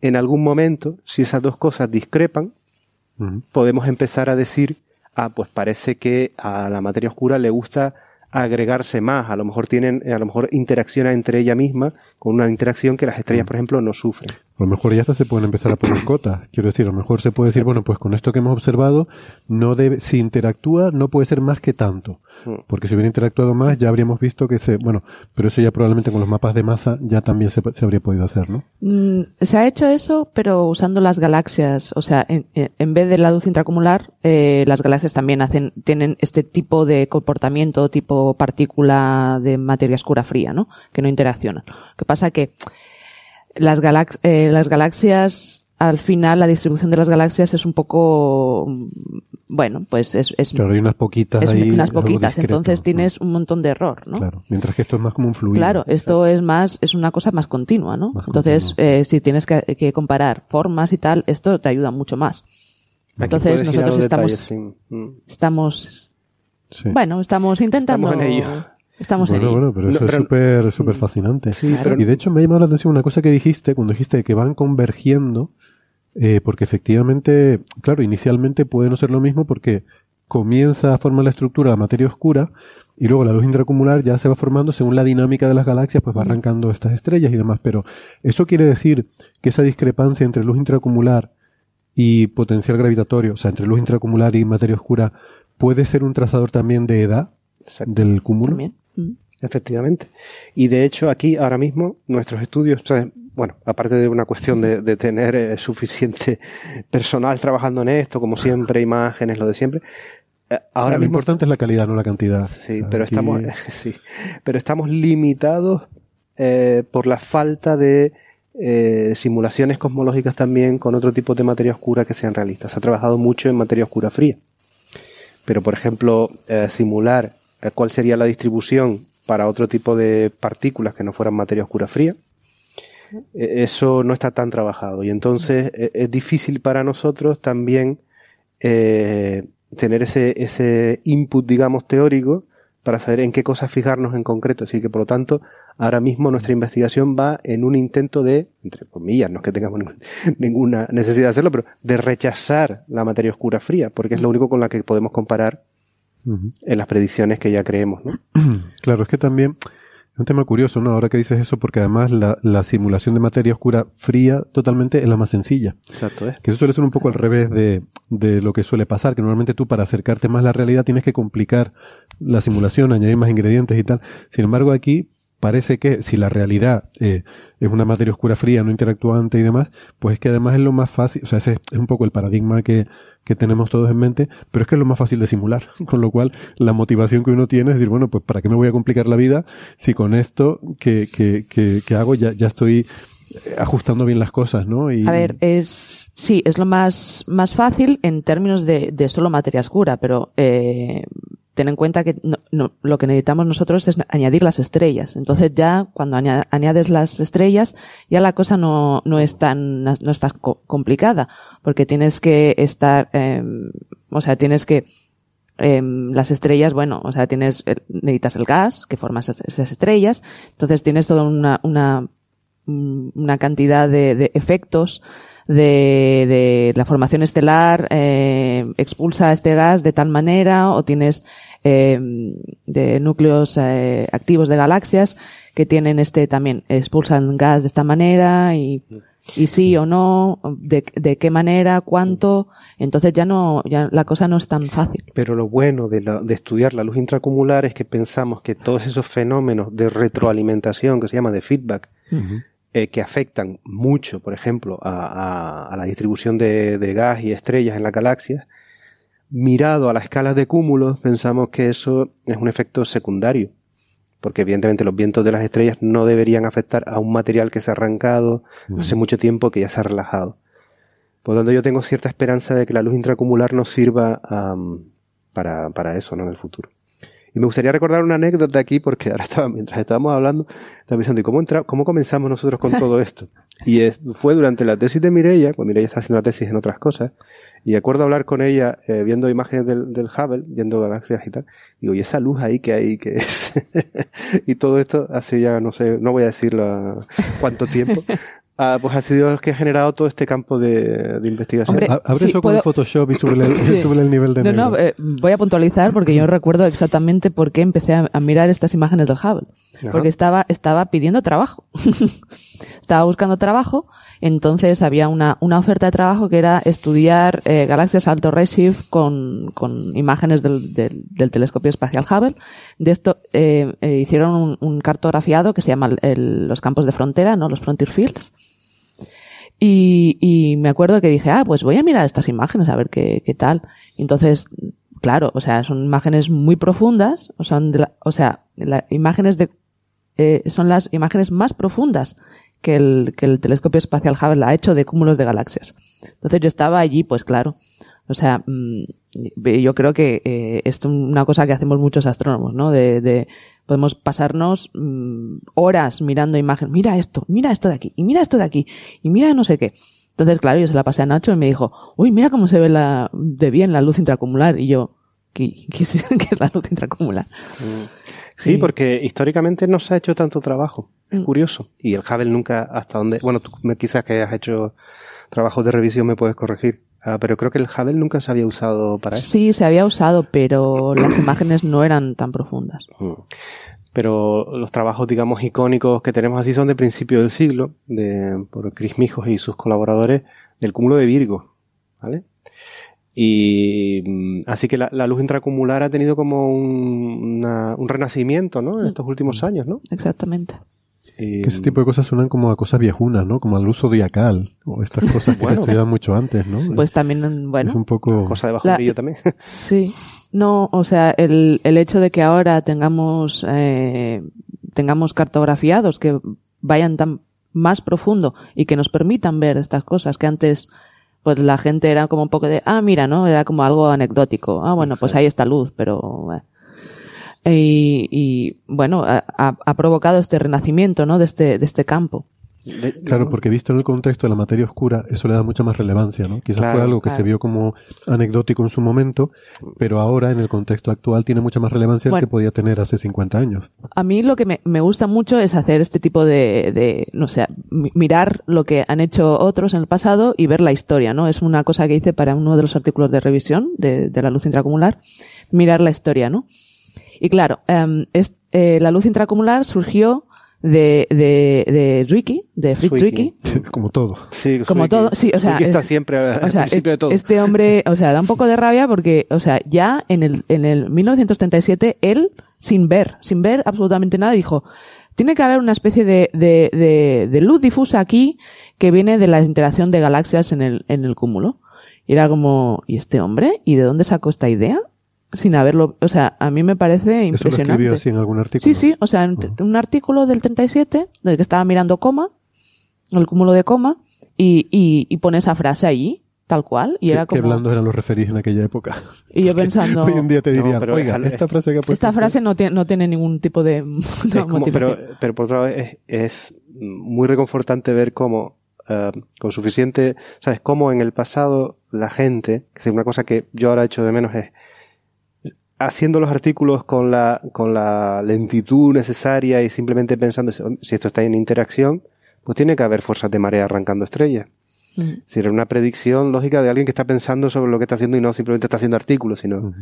um, y bueno, bueno, eso tienes que coordinarlo, por supuesto, con una mente maravillosa como probablemente la de Swiki. Y, pero es, es, fascinante ver que, que si dedicáramos más tiempo a la reflexión sobre lo que estamos haciendo, pues podríamos hacer predicciones muy potentes, ¿no? De, la, de las cosas. Pues eh, parte de esta, de esta historia es que, claro, eh, ellos, eh, ellos en, el, en los 50 empezaron ya a ver un poquito de esta, de esta luz, ¿no? um, con placas fotográficas, no, no de la manera que lo estamos viendo ahora, pero bueno, empezaron, empezaron a ver este brillo, ¿no? En, es, casi todo eh, fue en, en, coma. Pues claro, entonces vieron este brillo y sabían desde el del 33 que había una, una masa que no, no sabían qué era, ¿no? Había una masa en cúmulos, que es lo que ahora llamamos la materia oscura, pero claro, ellos no sabían de dónde venía, entonces había salud difusa, entonces dijeron, ay, pues a lo mejor es esto, ¿no? Y a, y a, mí me hace mucha gracia cómo, cómo, la, cómo la cosa ha ido evolucionando. Sí, bueno, eh, y ahora al conectar otra vez la luz intracomular con la materia oscura. Exactamente, círculo, sí, ¿no? sí. Qué maravilloso. Y, Una especie de círculo, cerrándose mucha... el círculo. Bueno, no es la materia oscura, pero te dice dónde está. Pero está pero conectado. Sí, pero sí, casi. sí. Qué maravilloso. Qué bonita reflexión. Pues sí, sí. Pues no sé, si no quieren comentar algo más, me parece una reflexión estupenda para, para cerrar la conversación. Genial. Perfecto. Y les agradezco este ratito. Yo la verdad es que es un tema que cada vez me está resultando más interesante y no sabía de nada de esto de la luz intracumular hasta que eh, hasta que ustedes empezaron a hablar de ella y empecé a ver estos trabajos, ¿no? Y bueno, ahora, tú y mucha gente. claro, ya, Sí, ya te digo que ha habido supongo un- que no soy especial, pero no, no, pero que, eh, o sea, copernicano, hemos, o sea, sí. y, y, y que ya Nacho sabe que me, que me cuesta decir estas cosas, ¿no? Pero hemos sido de los, o sea, los primeros en hacer muchos de estos trabajos. yo y creo en, que sí. y en abrir el camino a, a, a otra gente. Después de Swiki, claro. Sí, bueno, bueno, supuesto, esto- pero es que Estamos hablando de, los, nivelazo. de los mortales, ¿eh? de los astrónomos mortales. Eh, pues nada. Muy bien, genial. Pues muchas gracias, Mireia, Nacho. Gracias un placer, mucha suerte Gracias, con, con estos estudios y espero que nos lo sigan contando en Coffee Break. Muy supuesto. bien. Hasta luego. Venga, hasta luego. Aquí comienza Señales, de los oyentes.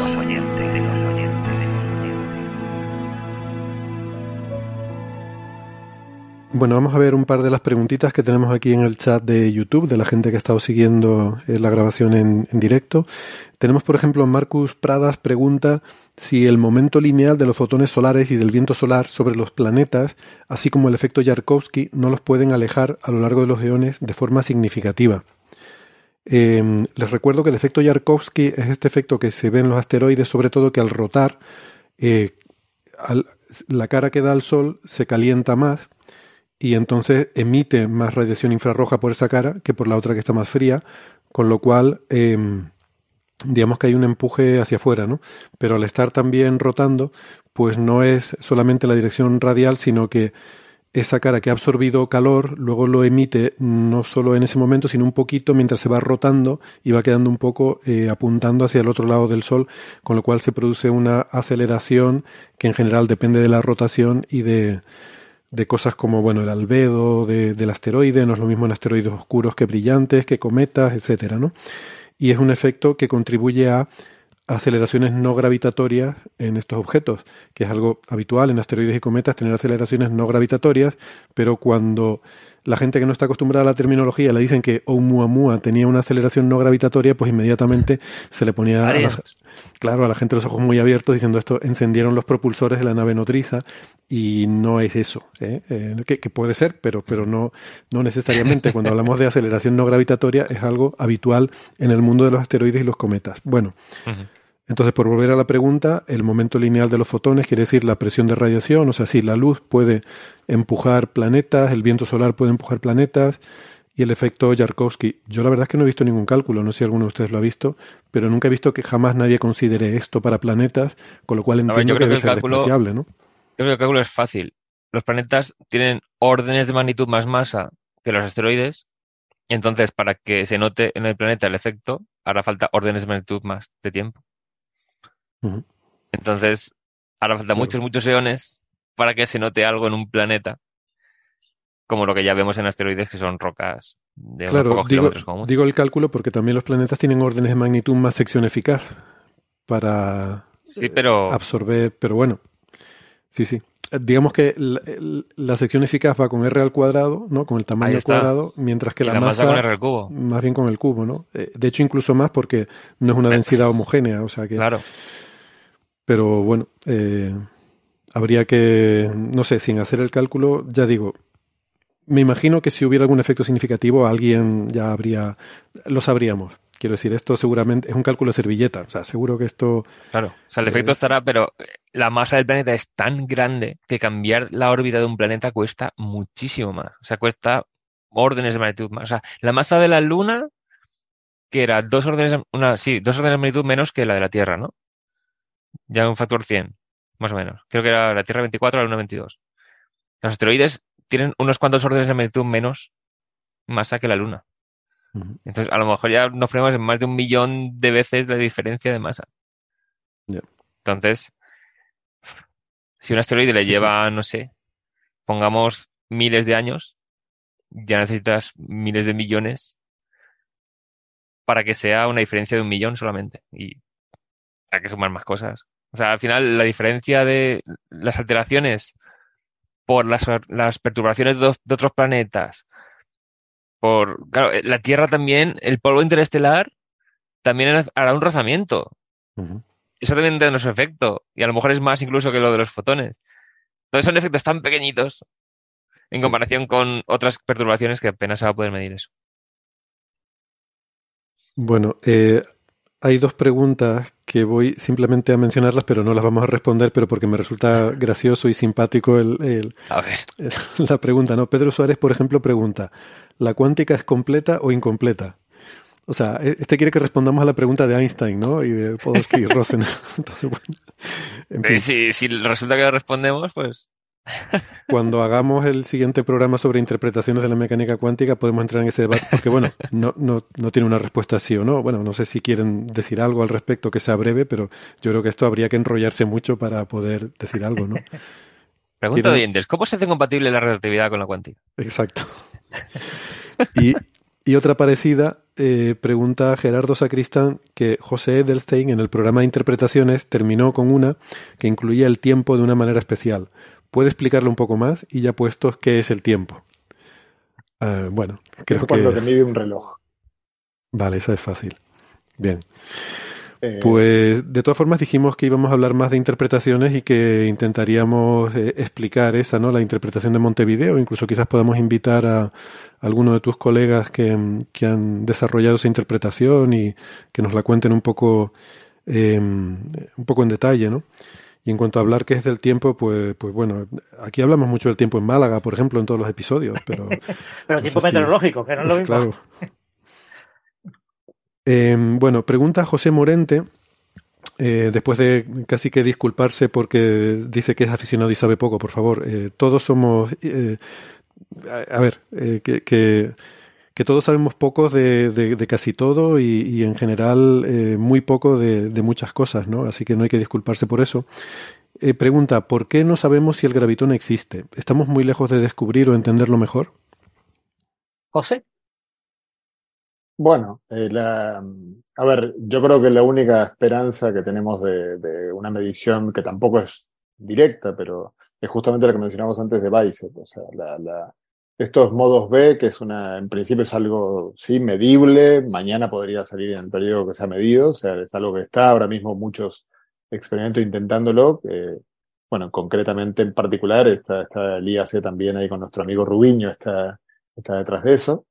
Así que no solo iremos a Estocolmo cuando Héctor por el planeta 9, sino también iremos en otro año distinto, me imagino, cuando, cuando este, Alberto mida la polarización. Bueno, estos modos B, digamos, solo entendemos que son posibles con, eh, como producto de lo que se llaman ondas gravitacionales muy, en, un momento que es de trillonésima trillonésima de segundo después del Big Bang, que es lo mismo que hablar de gravitones. Es un momento en el cual estamos hablando del régimen cuántico de la gravedad. Yo no creo que haya otra forma de, de medirlos, o sea, no se me ocurre ahora mismo otra forma de medirlos que no sea esa. ¿Por qué? Porque mm, para poder poner, eh, bueno, justamente los gravitones serían las partículas cuánticas de la gravedad. Tenemos que poner la gravedad en el régimen en el cual se evidencian esas propiedades cuánticas. Y la gravedad em, tiene, eso nos obliga, o sea, uno puede, uno puede darse una idea de, qué, de qué estamos hablando calculando la, la longitud característica eh, de, la interacción gravitatoria, que es una, interacción que tiene unidades, por lo tanto te, está diciendo cuál es esa dimensión característica y la que te dice es lo que se llama la escala de Planck. ¿Quiere decir eso que hay que ir hasta la escala de Planck? No necesariamente, pero bueno, está dando una referencia. Y la escala de Planck está eh, del LHC a 15 órdenes de magnitud. Estamos hablando de un factor mil billones. Pero con el añadido de que el gravitón, al no tener carga eléctrica, si el gravitón es el de la relatividad general, entonces tampoco es que podemos esperar eh, que interactúe con campos con los cuales dentro de todo tenemos muchos instrumentos de, precisión que nos permiten medir algo que tenga carga eléctrica, interactúa con la luz. Y la luz es una de las principales fuentes de información de cualquier experimento, ¿no? Finalmente. Entonces, bueno, el gravitón es complicado porque interactúa eh, a las escalas de energía a las que a las que estamos acostumbrados, digamos, interactúa tan poco eh, que solo lo podemos ver en... Si es que, por supuesto, ¿no? si, la, gravedad es una interacción cuantizable, que eso creo que es, un prejuicio teórico, pero debería ser así, solo podemos ver el gravitón cuando está eh, en grandes, este, en su estado clásico, o sea, en grandes acumulaciones que producen lo que llamamos espacio-tiempo, digamos un poco como si estuviéramos con la luz antes del efecto fotoeléctrico, ¿no? O sea, la luz eh, tiene fotones, pero los fotones no los apreciamos hasta 1905.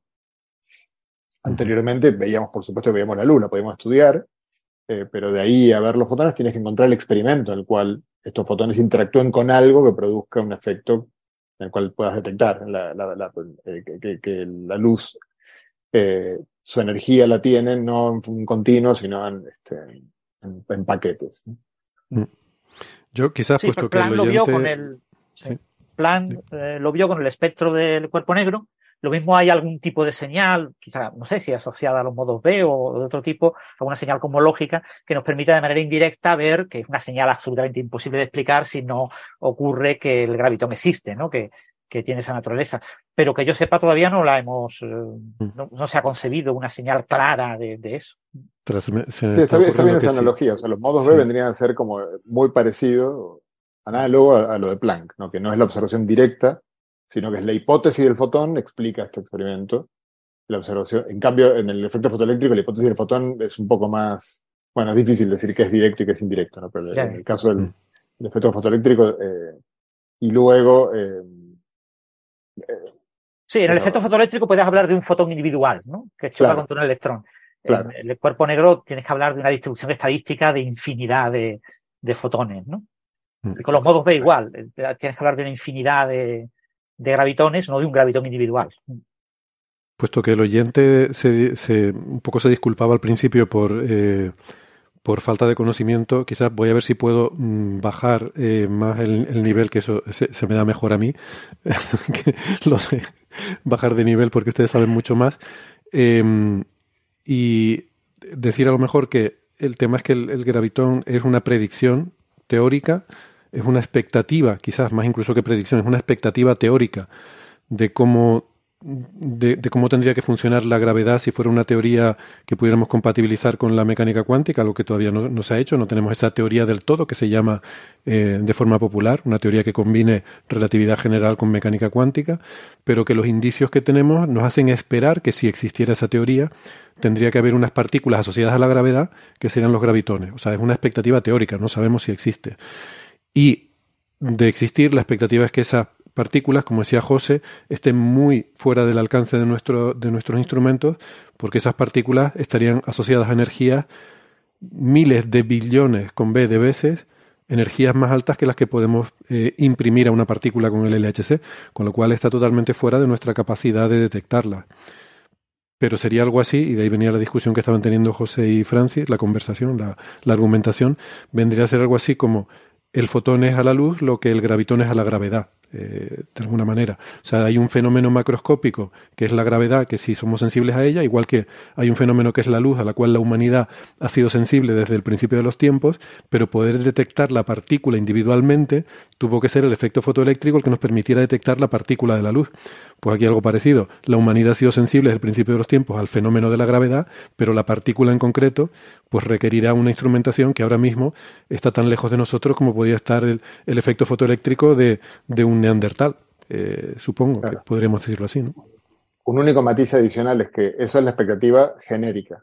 Ahora, si hubiera como, eh, por ejemplo, dimensiones adicionales a las tres espaciales que observamos, o por, ejemplo, si hubiera esta dimensión oscura que, eh, que este último, el año pasado fue propuesta por, por, Miguel Montero, Kumrum Bafa y colaboradores, eh, la, bueno, la situación podría cambiar drásticamente. Y de hecho, eh, podríamos haber ya observado gravitones en forma, indirectamente en forma de materia oscura. O sea, una posibilidad es que la materia oscura sean esos gravitones masivos, pues bueno, eh, digamos, o sea, que puede, eh, una cosa es la expectativa general, pero está claro que con la gravedad tenemos fuertes dudas.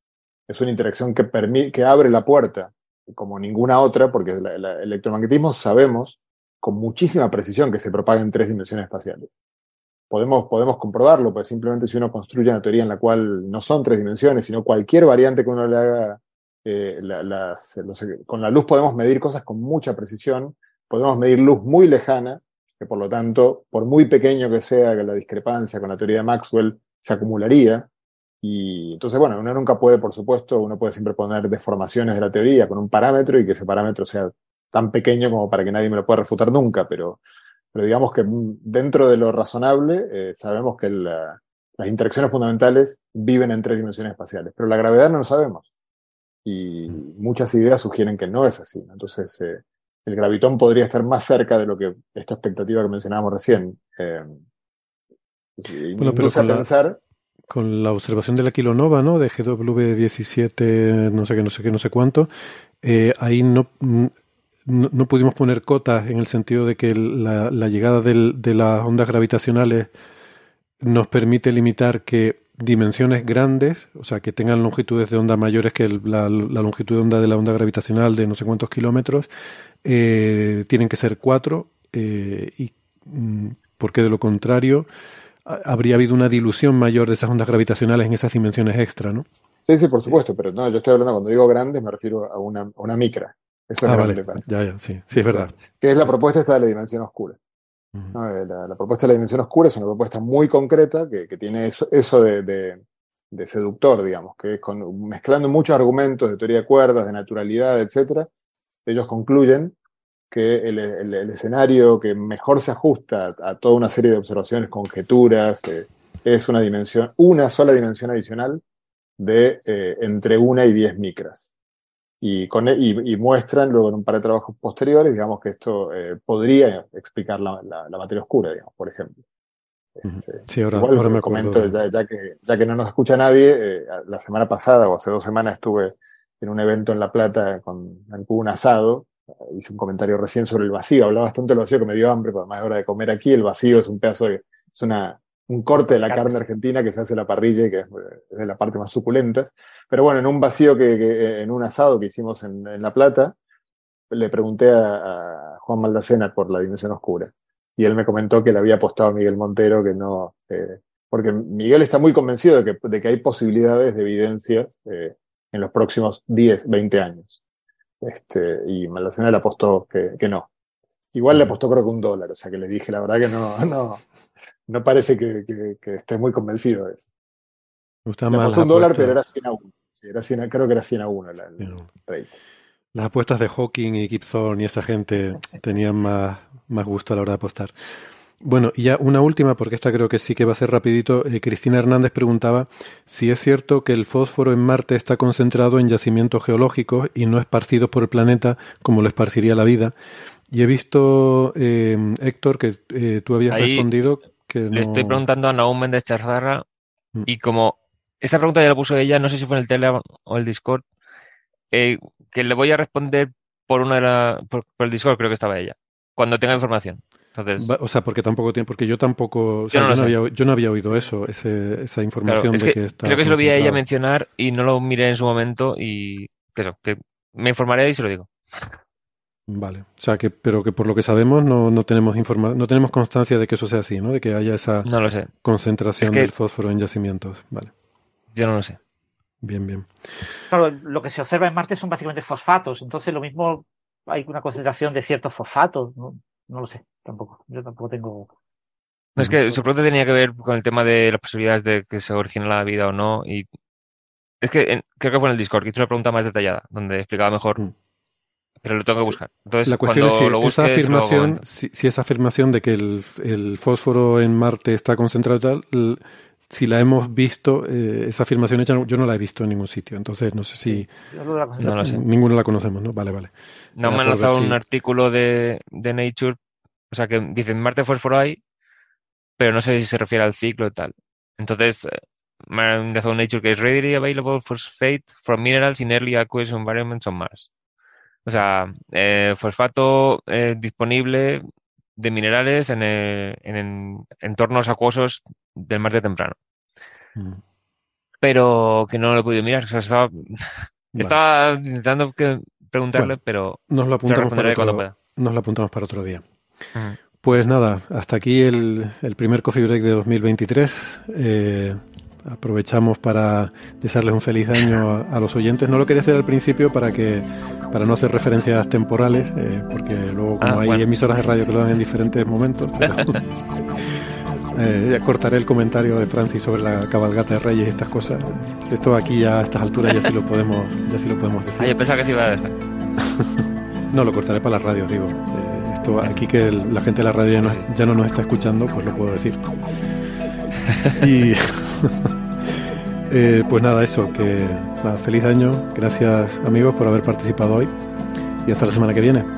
Gracias. Hasta la semana que viene. Fuerte. Chao, chao. Hasta luego.